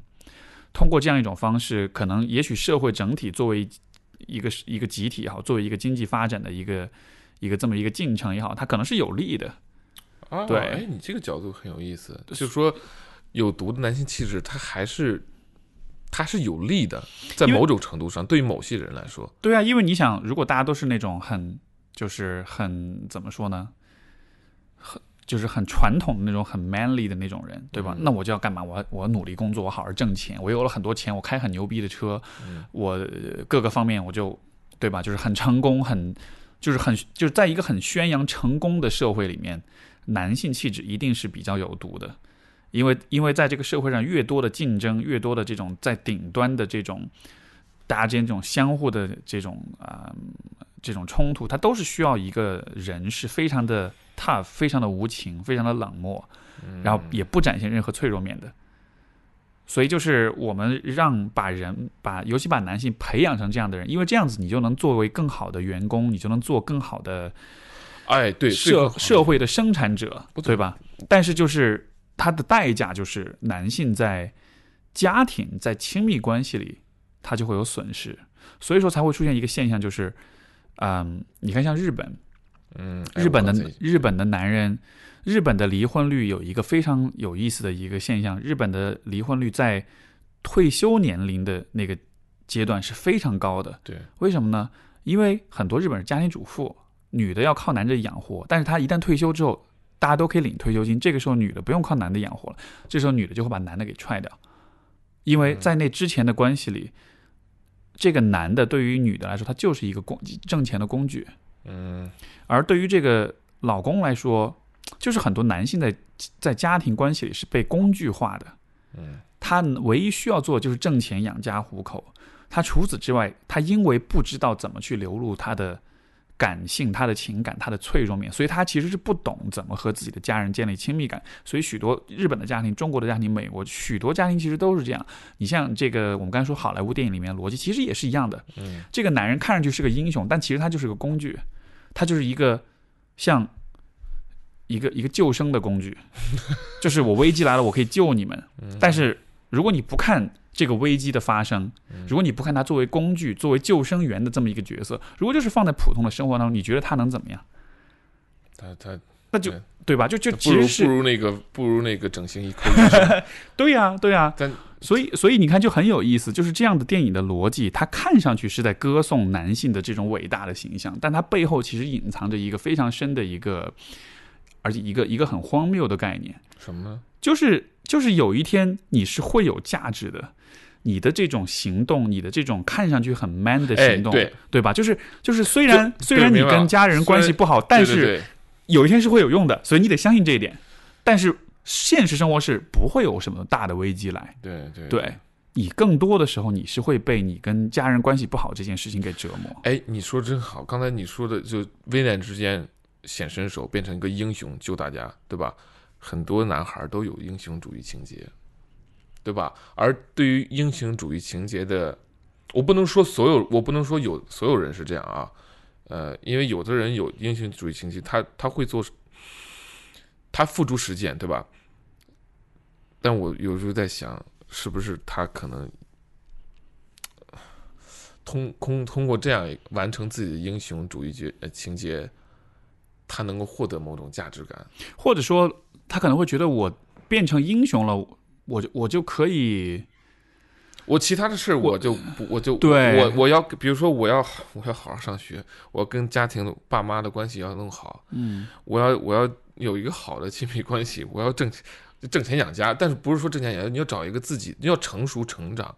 对吧？我看了其实好多的这种美国的美国这个关于军人的片儿，就是一些就是你经常你看就是招征兵啊，都是那种可能中西部的一些年轻人们，就他们的生活可能有时候也看不到头儿。如果他们就在小镇待下去，也就一也就一辈子了，也就没什么。他可能会说：“哎，那我去当兵，我去怎么怎么样为国家奉献啊，什么之类的。”嗯，是这只是只是我突然想到了一个事儿啊。你说这种英雄主义，我觉得首先我觉得我是认同英雄主义这样一种角色的，嗯，就是英雄这个角色是很重要，对尤其对于男性，呃，男性气质的发展来说，我觉得是很有帮助的。但这里面有一个很重要的点，就是做英雄和做一个有情感、有血有肉、有肉的人，这并不矛盾，对吧？就不是说你很冷血，你从不流泪，你你你不和别人亲近，你不展现脆弱面，这才是英雄。就是这个并不是你成为英雄的前提。就像我们前面所说的，就是有些男的，比如说爸爸觉得儿子要不流泪，你才会 tough，你才会坚强，但这两件事情根本就不相关。嗯你可以是一个流泪的男人，但你同时也可以是一个很坚强的人，就这是完全不矛盾的。因为就像好，对，因为像比如说，你像我自己，就是我这也可以说说到一个话题，就是我们跟自己的关系，对吧？我在看到我自己的这个脆弱面的时候，可能在之前我就会有这样的一种误解，我就觉得我哭就意味着我很脆弱，但是我慢慢就会发现这并不成立。我哭只是现在我有了这个难过或者委屈或者哀伤的情绪，但是我哭完了之后，这个情绪表达完了之后。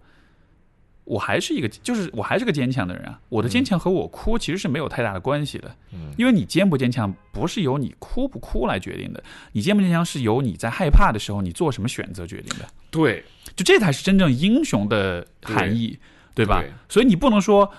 ，OK，但是有一种可能性是你在害怕的时候你哭了，然后在哭的同时你做了很怂的决定，啊，你就会觉得啊，是因为我哭，所以我才做了这个很怂的决定。但其实这个跟你哭不哭没有关系，它是由你的选择来决定的。对我由你的选择，最终选择决定。我我想到了一点是，就你不要看他表现的这个情绪什么样，你要看他做了什么事儿，没错，他完成了什么成就，他造福了家人和社会，和具体帮到了什么人。你要看他，你要看他做的这些事儿。所以有些人可能会对一些人可能有一些人会说啊，瞧你哭什么怎么样。但你看看他做的造福社会是怎么样，他可可能有一个人他。你看，你不要，你不要小瞧那些就是有情感、有情绪的，或者是比较有爱心的，或者是敢于展露脆弱的人。然后有的人会说啊，讲你怎么样？但是人家做了造福社会多少？对你你怎么跟人家比？你还要，所以有些人可能是用他通过这样一个呃 metric 一个标准，嗯，说，哎，我可能什么都不如你，但我比你爷们儿，我不哭，对我比你情绪，瞧你呀，哎对是不是？哎，比如说你。你看见某个明星，你看人就是啊，这 pussy 的，是不是？人家人家挣钱和做的事儿和造福社会可不比你少。是，所以就是 对，所以就是你用一个人哭不哭、流不流泪、是否展现脆弱来衡量一个人，这其实是一个非常肤浅的一种评判方式。他其实是在衡量一个非常表象的问题，就是这个人是否表达情感，对吧？但是你真正想要衡量的是这个人他到底有多坚强。所以这其实完全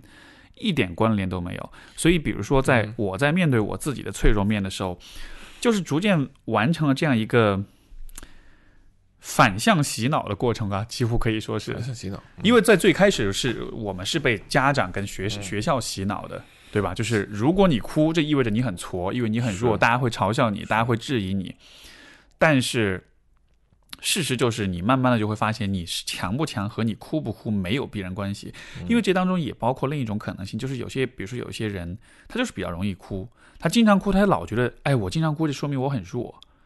其实也是一样的，如果你因为有可能这个人确实是弱的，但是你的弱不是因为你经常哭，你弱是因为你在挑战或者困难，或者是有一些艰难的时候，你没有做那个更难但是更好对你更好的选择，对吧？因为因为你再说一遍，就是就是有一些人他可能确实事实上是弱的，嗯，然后他也会把这种弱归结于那是因为我经常哭，但其实这个跟你哭也没有关系，因为你真正想要让自己变强，你是靠你自己的选择来变强的。在困难的时候，在挑战的时候，你做更好的选择，而不是说啊，我经常我感觉我很弱，然后我经常哭，那我怎么变强呢？我就不让自己哭。啊，对，就刚才你说的，但是对吧？但是就把车涂成红色儿，好像嗯速度就快了。yes，这个没错，就其实根本一点关系都没有，你只是给自己一个想象的一个安慰。哦，如果我不哭，我就可以变强，对吧？所以就是我们对于那个哭，对于脆弱的这种污名化是怎么来的？我觉得就是我们在评判人的时候太肤浅了，我们用这样一个，对对，因为因为你因为一个人强不强，你其实不太看得出来。你得靠，你得去考量他的很多很复杂的生活选择。但是一个人哭不哭，这是立刻能看出来的东西，对吧？所以我们就会依赖这种视觉上很容易发现、很容易衡量的这么一个迹象来评判一个人是否坚强。但是这个就是特别特别大的一个误解，因为你，因为就你完全可以做一个，像我现在对自己就是这样的，我会完全允许自己哭，在我哭的时候，我会非常安全，我不会因为发现我掉眼泪而觉得我自己很怂或者很差。因为我会一边哭，我一边告诉自己啊，没关系，你可以哭，你不是一个弱者，你是个很坚强的人。但是现在你，你感到难过，你感到伤痛了，你是可以哭的，甚至我会说，你现在有勇气哭出来，这是很勇敢的表现。对对，我认为是这样。对，呃，Jordan Peterson 说了，就是 being vulnerable is an act of courage。嗯，他说了，就是脆弱 vulner vulnerability，嗯，不是软弱 weakness。的软弱是是要是你是要去解决的，对，脆弱不是的，呃，同样，因为咱们上期谈的是愤怒，所以我在想，哭如果表达愤表达脆弱和哭，它不是一种你软弱的表现，同理，呃，有愤怒也不是你坚强和爷们儿的表现，没错，就是我们这两期还是真是有呼应，就是说你不要你看似很强很猛那种，那不一定。那可能真的显得你其实是弱的，因为你要真要把自己的情绪搞定了，你这个人不是那么容易就被触动的。对你，你看他一，你面对情绪，你看他一眼，或者你你会能够迎刃而解。对，同理，表达自己的脆弱和呃哭这种表现的时候，这其真我真心认为这是一个很很，这你哭完以后，该干事儿干事儿。对啊。你刚才说，咱们说起到说到那个，呃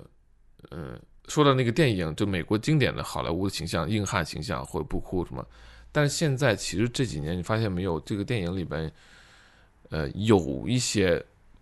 就是就是 anti culture hero，就是反反英雄，就是反英雄。但是我说的是。呃，反主流反主流，或者或者说，它是一种，我认为是一种比较健康的男性气质。一个电影，一个角色，就是《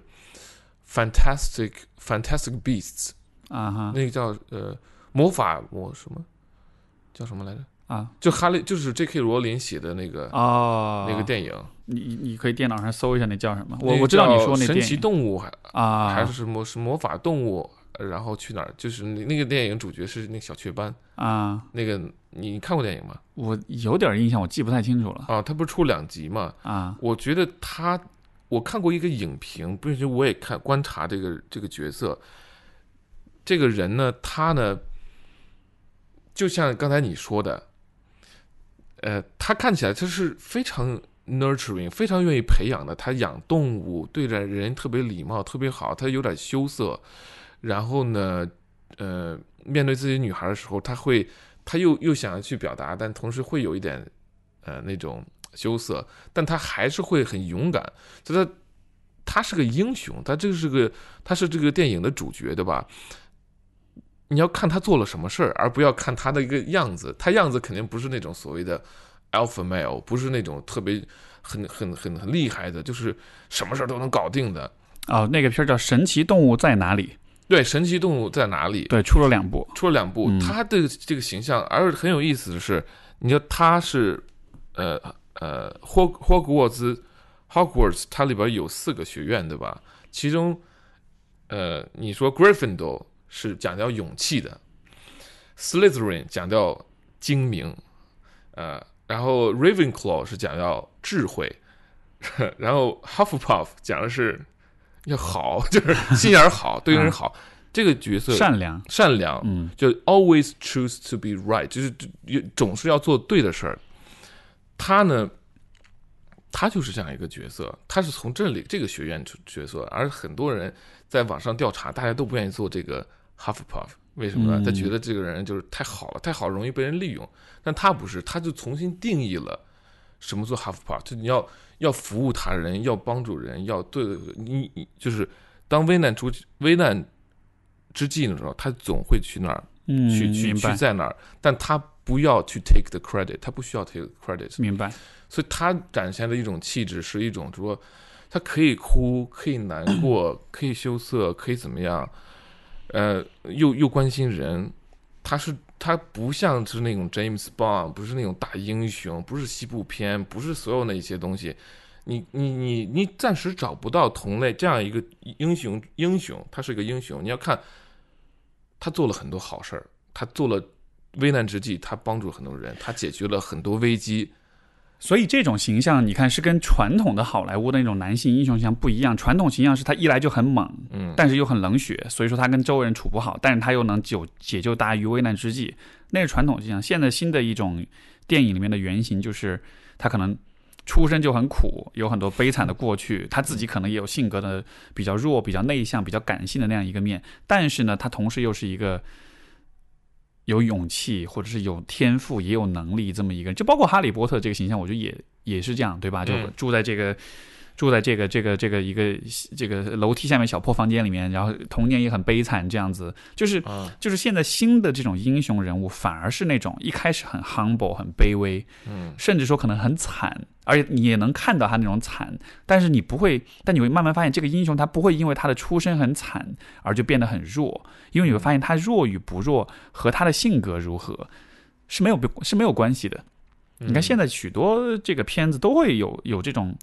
呃。呃，形象就是这个男主角一开始好像是挺内向、挺弱，甚至有点 socially awkward，有点对吧？社交有点尴尬，这种的人际关系有点不比比较尴尬这种形象。但是你最后会发现，他慢慢的会变成一个就还挺靠得住的人，挺靠得住、挺勇敢的的的这样一个人。就这种形象，我就是现在新的一种。英雄的一种一种形象，他跟原来那种硬汉风格已经完全不同了。八九十年代和现在的电影没错非常不一样，没错。所以，所以我觉得这地方特别重要的一个点就是，我觉得对于男性来讲，就是真的得把这两件事情区分来看待。你是否流露你的脆弱？你是否有感性的一面？你是否会流泪？这个和你，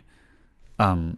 是不是一个坚强的男人，这根本就没有任何的关系，因为这像上一次你不是也讲了斯多葛学派吗？他们其实也是讲这个道理啊，就是你愤怒也好，你哭也好，你所有情绪也好，这些情绪来的时候，你不要去 judge 他，你不要去评判他，你不要说因为我有这些情绪，所以我怎么怎么样，那些情绪只是他来了去了，它只是自然而然发生的事情，就像天上的云朵一样，它来飘飘过来，你看见它，它走了，它就走了。但是它和你这个人的的品质是没有关系的，听起来像像是内观内观嗯，我觉得这个和对这个和正念我觉得也是有关联的，对，跟正念他们在哲学上是一致的，就是一种情绪升起，它肯定还会降去，没错，就是无论是积极的消极的，就 wait for it，一会儿就没了，对，而且你说像这种脆弱，你像比如说我是讲到像我自己感到难过、感到委屈的时候。我以前的处理方式就是，这个情绪来了，我说：“哎呀，糟了，这不好，我我很弱，我得我得阻止他，然后把他摁下去。”但是现在我做的方式，哎呀，他来了，嗯，我要认真的看看他，我要给他机会呈现出来，甚至说，我想要熟悉，我想要弄清楚，我想要了解我这个部分，因为这是我自己的一部分，嗯，就我不会认为我的眼泪、我的脆弱不属于我。它是我的部分，而且它是我很重要的一个部分，而他来了之后，我就会抓住这个机会，好好的看看他，因为你知道，就是很多男性是那种，他会很希望自己不脆弱，希望自己不哭，所以他他就会觉得自己的这个面，这个脆弱面是一个是不属于他的，甚至有的时候想一刀把它切下来扔掉那种的，对吧？但是我现在当。我想要哭的时候，我会非常珍惜那种哭的机会，因为那真的是一个特别宝贵的去了解你自己这个部分的这样一个机会。所以，当我想哭的时候，我都会，我都会跟我那个想难过的、想哭的部分说：“哎，我看到你了。我平时我不常经不经常跟你见面，我今天有机会看到你了。来来来，我我们一起来聊聊看。我真的很想了解你是什么样一个人。”你说的这个特别好，你要把它当做一个机会。对你把它当做一个非常绝佳的机会，而我是真心这么认为的。呃，有时候我有这种想法，说我我给我给我自己一段时间，一两年、两三年，就我我能不能试验一下，就是我把我自己重新再塑造成另外一个新的一个人，而这是有可能的。呃，你如果有这样一个想法，这样一个观念，就是每当我有什么情绪的时候，你可以写下来，对吧？我以前。我发现，我我我以前写日记的时候，我都我能现在想想都觉觉得很好玩。我曾经写日记的时候都不允许写我那个脆弱的部分，嗯，就是说我只是脆弱部分是，就是说我觉得最难堪的，我最我最让我尴尬的，我心里边儿觉得自己最不好的，甚至我觉得自己最坏、最阴暗的，这么不不男人，这么软弱，怎么怎么样，就或者是我我生气了，甚至说，我觉得最，我觉得最可能最难过的是嫉妒。就是当我如果写写到嫉妒这方面的时候，哎呀，我这个人，我这个人自诩我是最不容易嫉妒别人的人，我认为我自己心态特别好，但但我发现自己还是会有觉得啊，跟人比较，我觉得怎么怎么样，这都非常正常的。对，我竟然在我一对一的，我跟我自己的对话当中，我写日记的时候，没有人看。我当我写这个时候都非常难受，嗯，就写可可见，就当我跟当我们跟自己对话的时候，都不允许自己说，都不允许自己袒露，没而且没有人看的时候，那你跟其他人的关系岂不是就你都不需要担心别人评价的时候，你都对你自这个部分，你对这个脆弱的部分，其实你都是很排斥、很抗拒。就是说，这是一个发自内心的东西的，它都不是一个我担心别人评价我才这么做，而你真的私底下你也会这样子对你自己。对，我曾经是这样，因为你嗯写到上去，写到纸上或者写到电脑里边的时候，白纸黑字，你怕这个东西就定义你了，嗯或者是它呈现在你面前的时候，你不能，你不不能再躲避了。没错，说，哎呀，我有我有这样一个问题，我有这样一个问题，但事实上，你把这个东西放在那儿以后，就仅仅是事实而已。对。你你你这样，你就可以，你就可以去努力了。以前我有一个呃，就更更更过分的一种做 法，就是 我觉得我是不是我有什么事儿，然后你比我都会不不不，这个这个过分一点这这个这不是要比你跟你比较，这只是说这是一个更呃有过之而无不及吧，这么一种错误，一种一种错误的处理方法，就是我我我以前就是可能在大学阶段的时候，我会经常啊、去历数我曾经看哭过哪几部电影，然后我一数，我发现一个手一个手就能数出来，哎呀，就那么四五部，是吗？然后我因此很骄傲，我会觉得你看我这辈子就看哭过这么几部电影而已。天哪！对我，我那个时候真的是有点骄傲，就是我跟别人说，我泪点很高，我不容易被感动，天哪！所以我会我只看哭过啊，一二三四，我会数第一是什么，第二是什么，第三是什么，第四是什么。对，第呃以前好像有我有跟你讲过嘛，就第一部是《鲁冰花》，然后第二哦部是《离开雷锋的日子》，啊，然后是什么来着？我忘了。老爷车那个 Gran Torino，、啊呃，伊克林特·伊斯特伍德演的，对，还有一个叫 August Rush，是讲一个天才神童的故事。音乐音乐音乐剧，对对对对我看过。对对对对对对，还有什么来着？就我那时候真的是会很骄傲，觉得哎，你看我不太容易哭，我只看过这么几部。但是后来我就意识到这是多么蠢的一件事情，对因为后来就是遇到了很多的很好的电影跟嗯电视剧跟各种作品的时候，你会发现 你能够哭出来，那是一件好美好的事情。对呀因为你能充分的享受那个作品带来的情感的那种、那种滋润，对吧？但是就就很好笑，就是最开始我为什么会这样，我觉得就还是和那个。呃，就是对脆弱面这个认识，所以我我觉得你说呢也是一样，就是我们在即使是我自己一个人在写日记或者看电影，对吧？我在跟自己相处的时候，我都会发自内心的觉得有些东西是不好的，或者这一个部分是不好的，所以就是这种我们的这种反脆弱是，它是真的是潜移默化，我们真的是深深的烙印在我们的这个内心世界里面的。所以我才会说，我长这个长大之后是一个需要反洗脑的过程。你真的是会需要有意识的培养自己，不要对这个东西评判，不要对这个东西抗拒，你应该接受它，甚至你应该你应该拥护，你应该啊、欢迎它的存在才是。呃，哎，这这有两点我要说，这这这你这个说的非常好，其实就是我们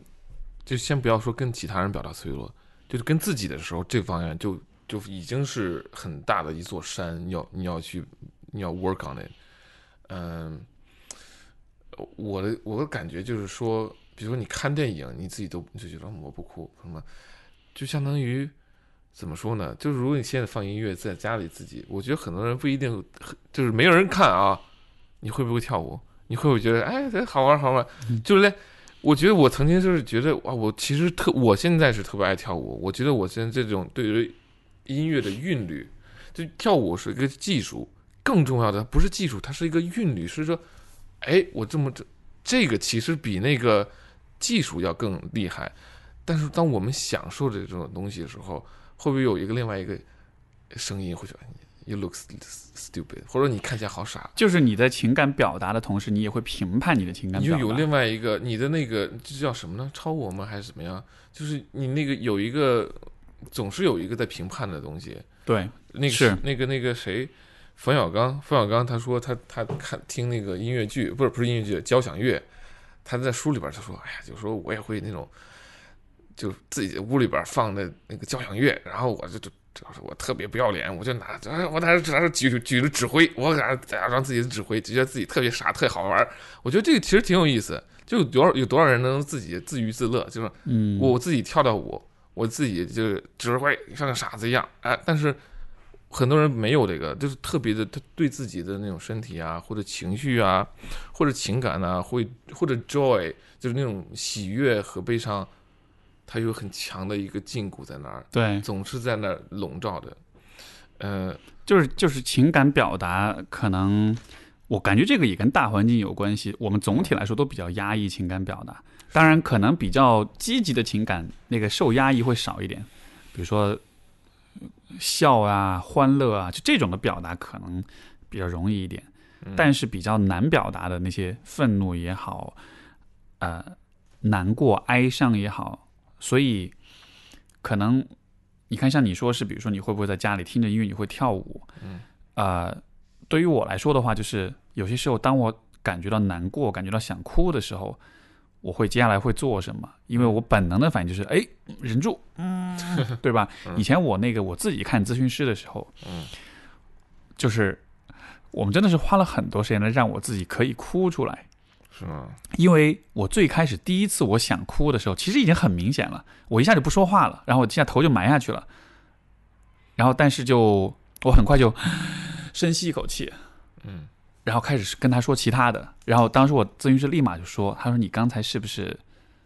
就是你刚就是大概意思就是说你刚才发生了什么？嗯，你刚然后啊，我说没，我说没有什么呀。然后他就跟他就跟了一个话，大概意思就是说你刚才其实是不是想哭，但是你调吸了一口气，把这个是把这个感觉给憋回去了。然后我就说，然后我就很不好意思承认，但是我说是，的确是如此。所以就是，所以就是后来我们在这个对话过程中，就真的是。我就会发现，我真的是习惯性，我自己都意识不到，我习惯性的就会在我想哭的时候，唉，然后，那除了除了哭，除了这种嗯这种情感表流露，你还有什么其他的会表的？会自己有一个滤镜，会自己有一个压制的？就比如说，OK，你会压制哭，生气，你也说你也不愿意表达生气，那你还有吗？就会，我觉得是不是负面的情绪都不愿意表达？我觉得所有的情绪当中，就是难过，就是哭。我觉得这是最难表达的，因为愤怒的话，它至少不会威胁到你的那个 manhood，就是，就它至少看上去它不会威胁你在竞争等级上的那种地位。但是哭是一个，我们会觉得这个对我们地位是会有影响的，所以他我觉得这个是最难的。那我刚才我们说了脆，在脆弱面，在哭。嗯，也就是脆弱的一个挺重要的一个表达形式，但是对于脆弱性，不仅仅是哭啊，因为脆弱性它不仅仅是承认伤心啊什么之类的。就我刚才提到的，有没有其他的呃会引起我们的脆弱，但同时我们不表达？比如说对自己的能力的不确信，嗯，对自信的不确信，对个人的魅力不确信。啊，就是等等，就是说你会觉得，哎，我觉得这差点，或者这差点，呃，呃，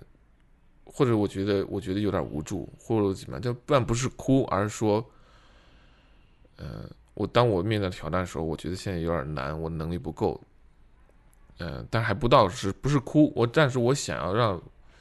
意识到，就让大家意识到，嗯，就比如说你在上学的时候，小组作业，小组作业的时候。我面临的很强的一个状况就是说，我生怕别人觉得我能力不够，我的写作呀，包括我做做学术的研究啊，我给大家，因但是你又做小组作业的时候，我特别害怕的是，让别人会觉得我是一个 freeloader，就大家大大家家在在干活，你是在跟那儿蹭，对啊，大家在干活，然后我就混。但是我最怕这个，因为这个就直接附属到我的一个个人价值。我特别不喜欢嗯占别人便宜，我特别不希望自己就是一个很嗯，对吧？这涉及到很强的一个道德评判，一个一个感觉。所以我呢就。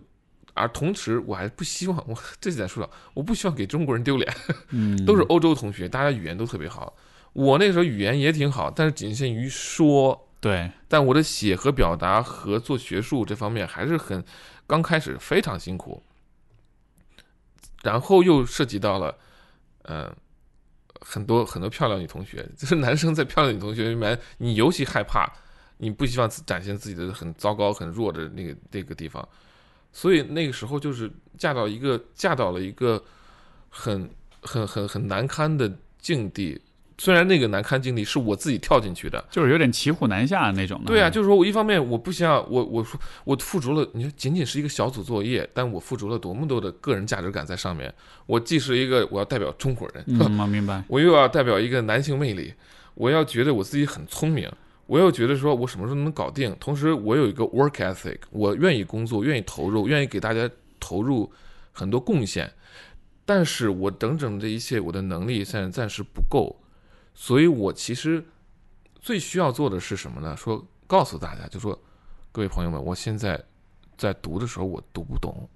啊，我在写这方面的时候，你能不能告诉我有没有更好的方法，我可以我能够给大家写出来？呃，或者说大家大家分工这方面，就是我可能我是我能做的这一点，就你就是量量体裁衣，说我能给大家做什么？嗯，其实我可以说出一二三点，包括包括有漂亮的女生在你面前，我我甚至可以说，还还，我跟你跟做跟你工作，我有点压力，因为我觉得你很好看，但我不希望在你面前丢脸。这些东西我是可以说的，但当时一个都没有，但导致的那种情况就是我我寸寸步难行，连话都没法说。我这么爱说话的一个人，我这么能表达的一个人，我竟然就一天下来一个小组话，我说不了几句，旁边的人都能感觉到 something wrong，我自己也能感觉到。但是那那我当时小组作业是有三个三个欧洲的欧洲学生，俩德国和一个爱沙尼亚的，他们有可能又是那种很那种男性的这种不谈情感什么之类的，但会私底下有朋友说：“哎，你为什么不为什么在小组不讨论呢？”你看，其实我现在就可以了。我现在如果是进入到这种小组作业的话，我是可以谈的。但当时是，就是真是真是就逼到一个小角落里，什么都做不了。但其实你做的可以做的很多。嗯，呃，所以我在想说，就除了嗯表达脆表达这个哭什么这方面的情绪的，就说那但具体做事儿的时候，我们有可没有方法可以运用到表达脆弱方面？嗯，我觉得这是个特别好一个问题，因为我们刚才说情感表达，我们是把它限定在亲近的关系里的，哎，对对吧？亲密的关系里的话，可能啊、人为什么会哭？因为那是一个很清晰的信号，就是你看，像婴儿为什么会哭？他哭了才有人来照顾，所以哭是一种求助的行为。但是这种求助行为在有些环境里是，也许是不适合的。嗯，比如说你你你可能不太适合去跟同学去哭，嗯对吧？但是同时你又确实是感到，比如羞耻啊，感到恐惧啊，感到不自信啊，你也确实觉得这个时候你可能需要支持。所以我觉得你刚刚讲这个问题，其实本质上来说是一个寻求支持的问题。嗯就是我们，我觉得如果我们把这个放在一个比较深的层面理解，就是人为什么会有情感，为什么会有情绪，就是所有的情绪它其实都是信号，它都会驱动我们做一些事情。所以当一个人感到脆弱的时候，嗯其实这就是一种求助的动力来源。如果一个人从不感到脆弱，他就永远不会求助于任何人。嗯就像好莱坞传统的好莱坞英雄英雄形象一样，他不脆弱，所以他永远都是自己搞定所有的事情。对，也不需要任何人去救他，他可以战胜所有的敌人。但你战胜所有敌人，那是因为剧情需要，不是因为现实就是这样的。就是你没法真的所向无敌，人永远是会有你战胜不了的敌人的。而在这样的情况之下，你就是会感到脆弱，然后你就是会，就是说你感到脆弱之后，正确的方式是是去求助。比如说你刚才说你那个状况，因为我也在想，这个可能呃，也许很多人他比如他的他的职场上，对吧？他在工作上，他可能确实是这样，周围人很优秀，我的能力还不够好，然后压力很大，各个方面的因素混杂在一起，导致我就是越害怕越羞耻，我就越束手束脚，然后这就会让我进一步的显得很奇怪，没法交流，不敢说话，然后就会更加的糟糕。嗯，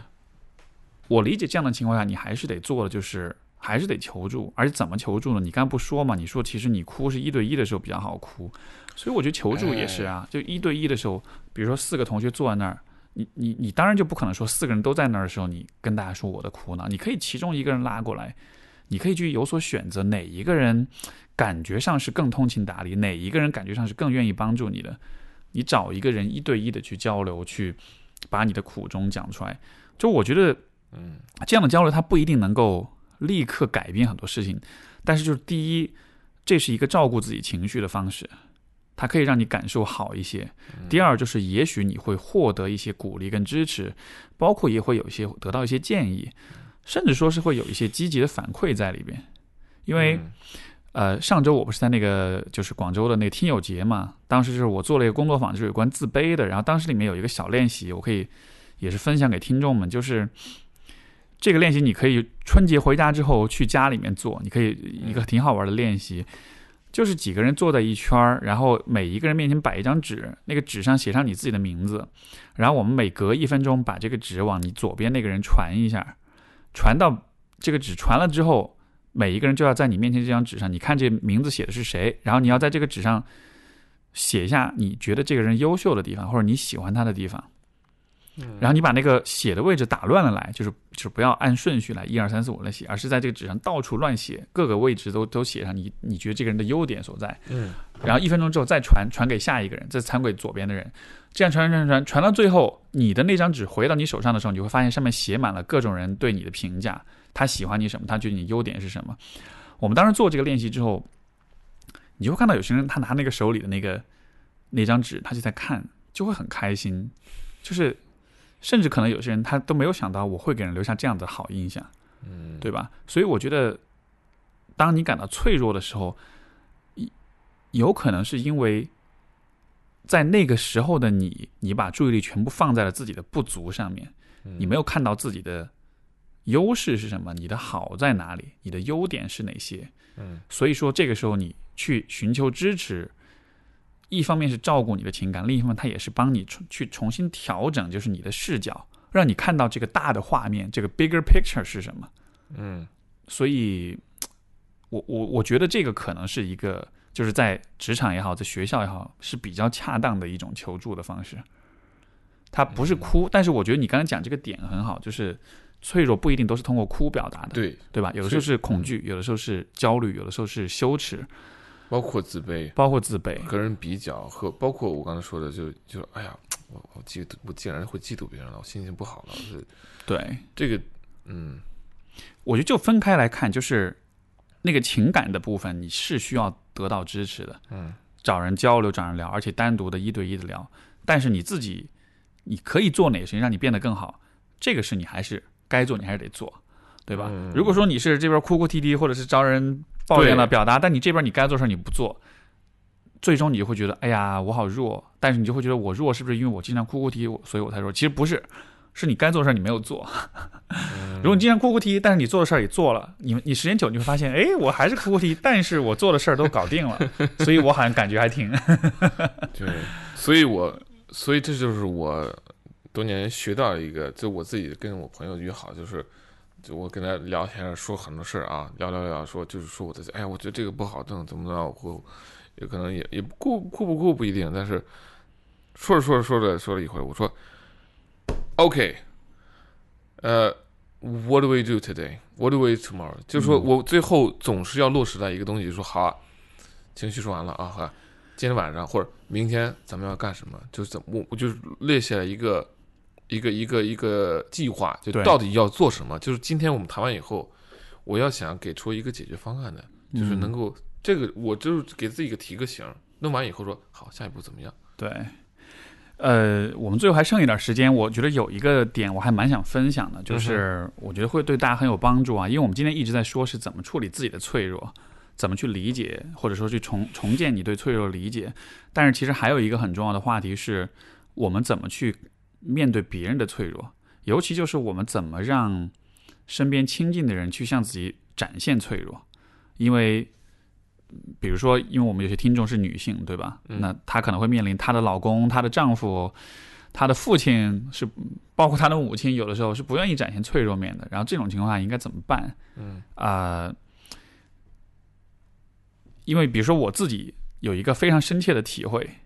呃，也 就是我也是拿自己的关系做举例子哈，有的有的时候，比如说我跟我伴侣在有些问题上沟通啊，发生矛盾啊什么的时候，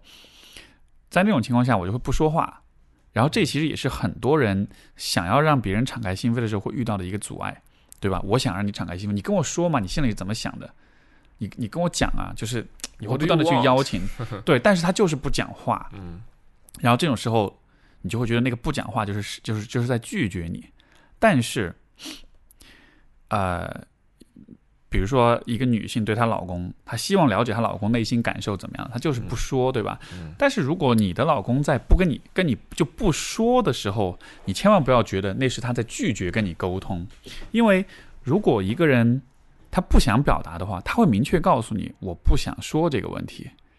就这样的情况下，这是很清晰的拒绝。但如果你想要他敞开心扉，他的反应是不说话，那么，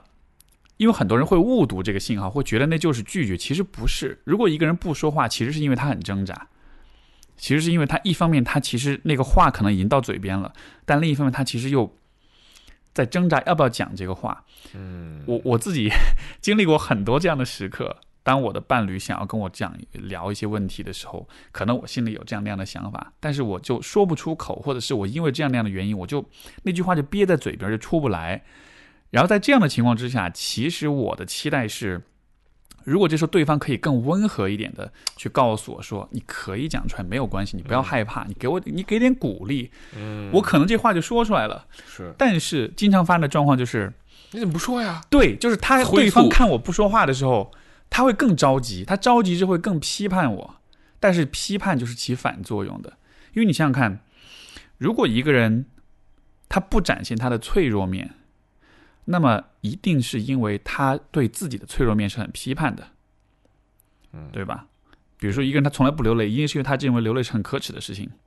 他不展现脆弱面的时候，你如果进一步的去批判他的话，会发生什么事情？你只会加让他自己也更加的自我批判，而更加自我批判就意味着他会更封闭。所以说，经常我们会看到一种状况，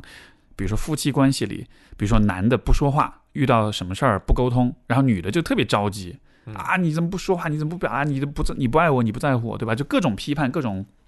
否定。但是越这样说，其实对方会越不讲话，到了最后就是一个人是冷暴力，另一个人在旁边气得不得了，所以这就形成一个死循环。所以说，你要能够去让你的伴侣，包括让你的家人、让你的朋友能够敞开心扉，能够把他的真情实感表露出来的话，你就需要想想看，你怎么可以让一个人不那么批判他自己。嗯因为不流露脆弱面的人，一定是自我批判非常强的。你看，像比如说，我现在敢哭，那是因为我不批判我的哭了，对吧？我可以很自然的哭出来，我面对伴侣。但是很多人他他其实是自我批判是非常强的，所以你要让他敞开心扉，你真正要解决的问题，不是用过强力的方式逼迫他说，而是想想看怎么样可以让他不不要对自己那么狠，不要那么讨厌自己，不要那么批判自己的脆弱面。嗯，那你想想看，你怎么让一个人不要那么批判自己？你能做什么？就是什么也别说，就是别说，就是什么也别说，要么要说着说，要么就是很真心的、很诚恳的说，你挺好的，你你你，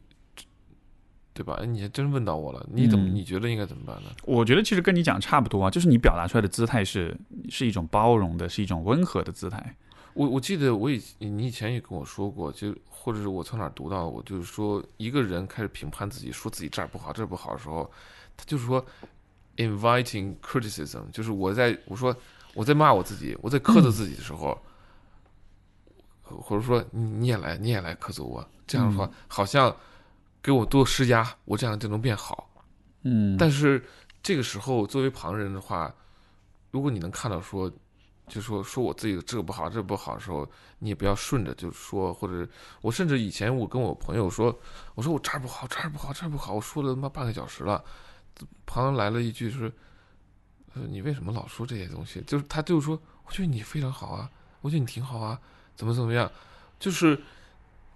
这有的人甚至会想要让你来帮我来评判我一下，骂我或者是什么。对，但其实，但是我以为，就我当时以为这样会帮到我，但之后我一看发现，no no no，、嗯我真正喜欢的，真正能让我变好、接受的，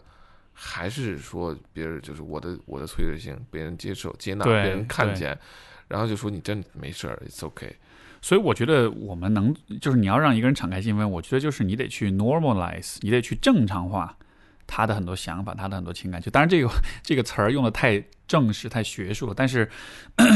呃，要不要要不要以身作则呢？不一定是以身作则，因为你不一定有他的那个状况，对吧？但是我觉得你可以做的事情就是让他知道，就这是 OK 的，这没有什么不好的，这没有什么了不起的，就这是一个正常的一个状况，对吧？嗯比如说这个，嗯，比如说两个人吵架闹矛盾的时候，这个时候，比如说你你明显看看到对方是心里有不开心、有不满，或者是有委屈什么，你可以跟他讲，你说，哎，我知道你心里不开心了，你说吧，没关系，我就是你你我理我能理解你会不开心，遇到这种状况，其实大家都会不开心。我也会不开心，对吧？但是你也会不开心，就大家都会有，因为这个时候，其实我觉得人们有一个心理，就是如果我让他说他的不开心，会不会他反过来他就会不在乎我的不开心？就是因为我、就是，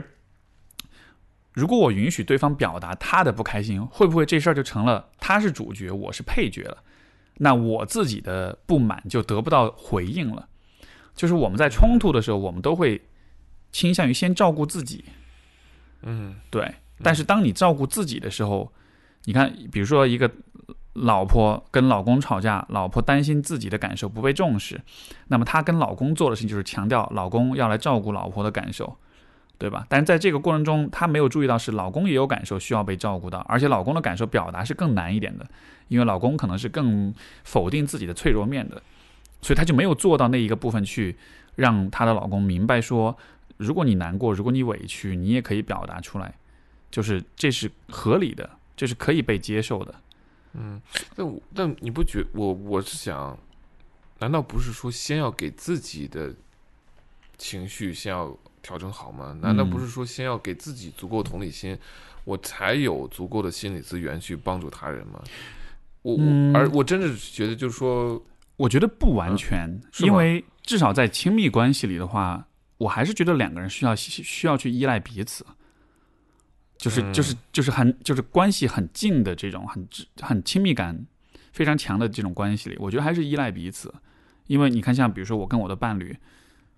依赖彼此，嗯、就是我跟他哭，他跟我哭，我哭的时候他来安慰我，我然后我然后他哭的时候我去安慰他，最终我们能得到更好的安慰，甚至说更省劲儿的安慰，其实是我们安慰彼此，而不是我们自己安慰自己，因为自己安慰自己会很费劲儿，而且有的时候安慰不成功，你反而会像我们前面说的，你反而会滋生一些其他的怨恨出来。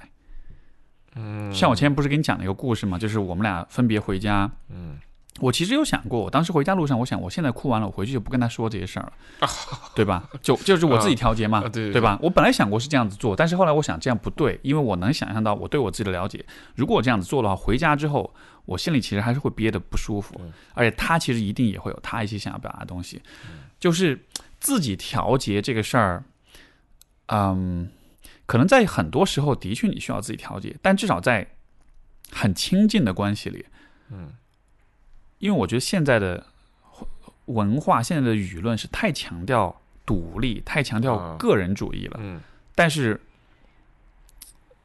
我们今天说的是脆弱面的部分，这一个部分你无论如何都没有办法完全自己一个人去啊去去去把它承载住。所以我觉得，我们对于脆弱面，一方面是就是我们对于哭啊，对于脆弱面的这种污名化；一方面就是前面我们讲的，它是弱的，它是道德批判的；另一方面就是我们会有一个错觉，就是这一切我是完全可以自己搞定的。嗯，我觉得完全不是，对这完全不是一个你能自己搞定的事情。嗯，那当我们就把脆弱面就比较合理的跟跟自我梳理，然后跟他人建立好的关系，然后能够表达以后，呃，我们会获得什么呢？就是我们自己自身，因为 Brené Brown 嗯，他不是写了一本书叫《脆弱的力量》嘛，嗯而且在 TED 演讲上也是风风靡全球，而且我是觉得这几年来大家都在谈脆弱性、脆弱面，而且他他培训那些国际大公司的 CEO 都讲的都是脆弱和羞耻和内疚，就是就是非常很很。当然我们在想说商业社会都非常冷血，什么他竟然会跟人谈的是脆弱，所以你觉得当我们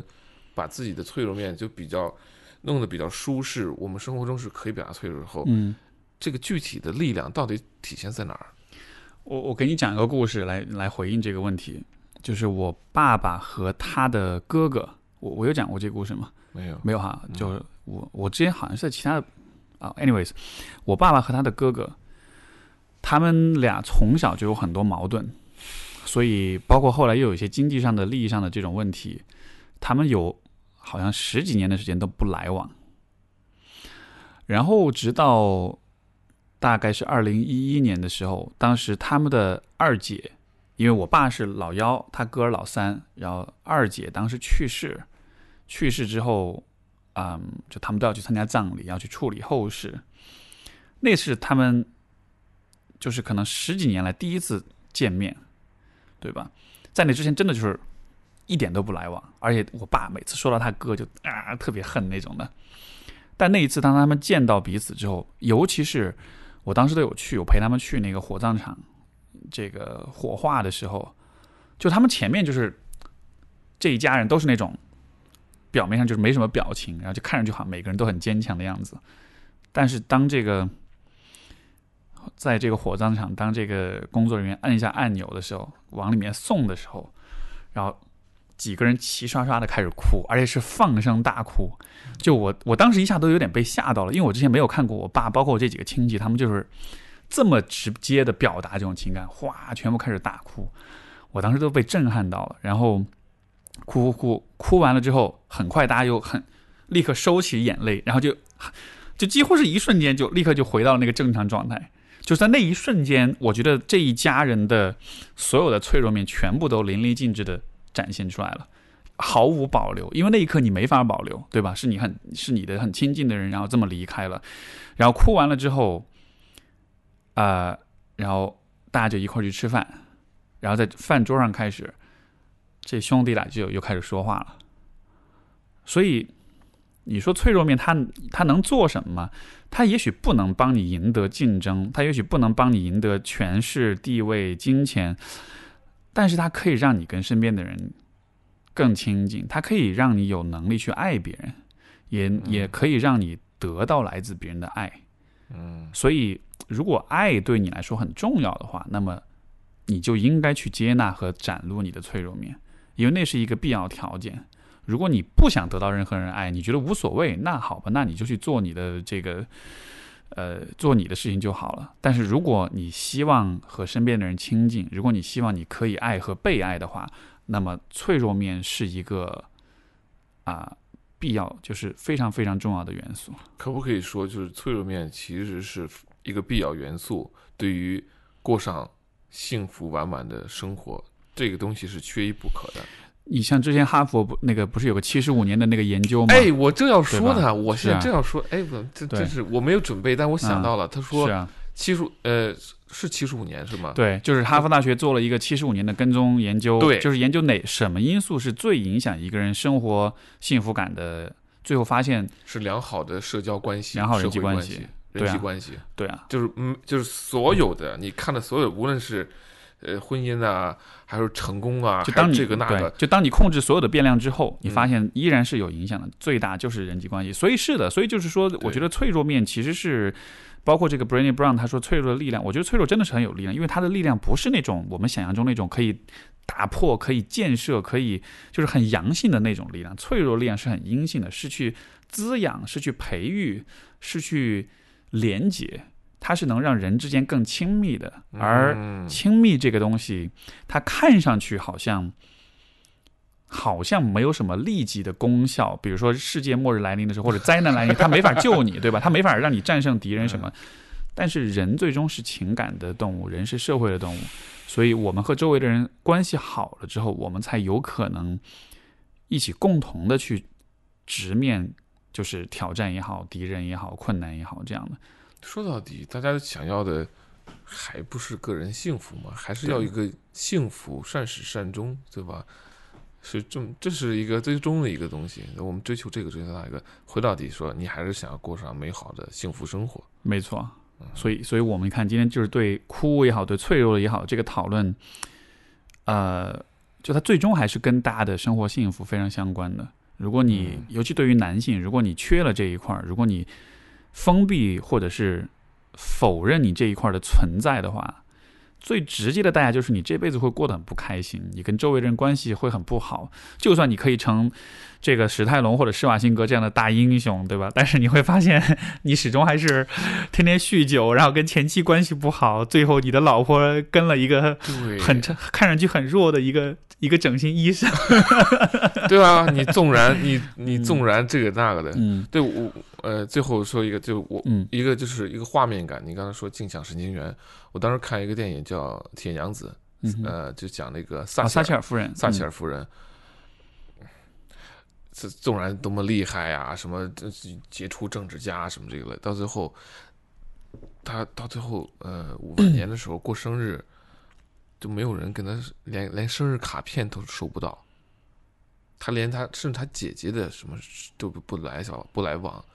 呃不，他不可能，他孩子好像对他也不怎么什么，不怎么就是没有那种很呃很好的关系，就是就是让人很可叹呐。你看来一个这么很好像很杰出的女性，呃，这个纵纵横捭阖，百呃搞定这个这个还发动战争，这个那了，什么都能搞定，到最后。又又很又很，男的就孤独终老的，孤独终老，然后连以前那么风光，但是到最后又没有人，连没有人搭理他，而怎么着都会有人会会表达一些慰问吧，或关心吧，没有没有，就这么，我觉得说说到底，我肯定我我们再想想，我们到底想要什么样的生活？我我觉得，如果允许自己就是示弱，然后有一个好的人际关系。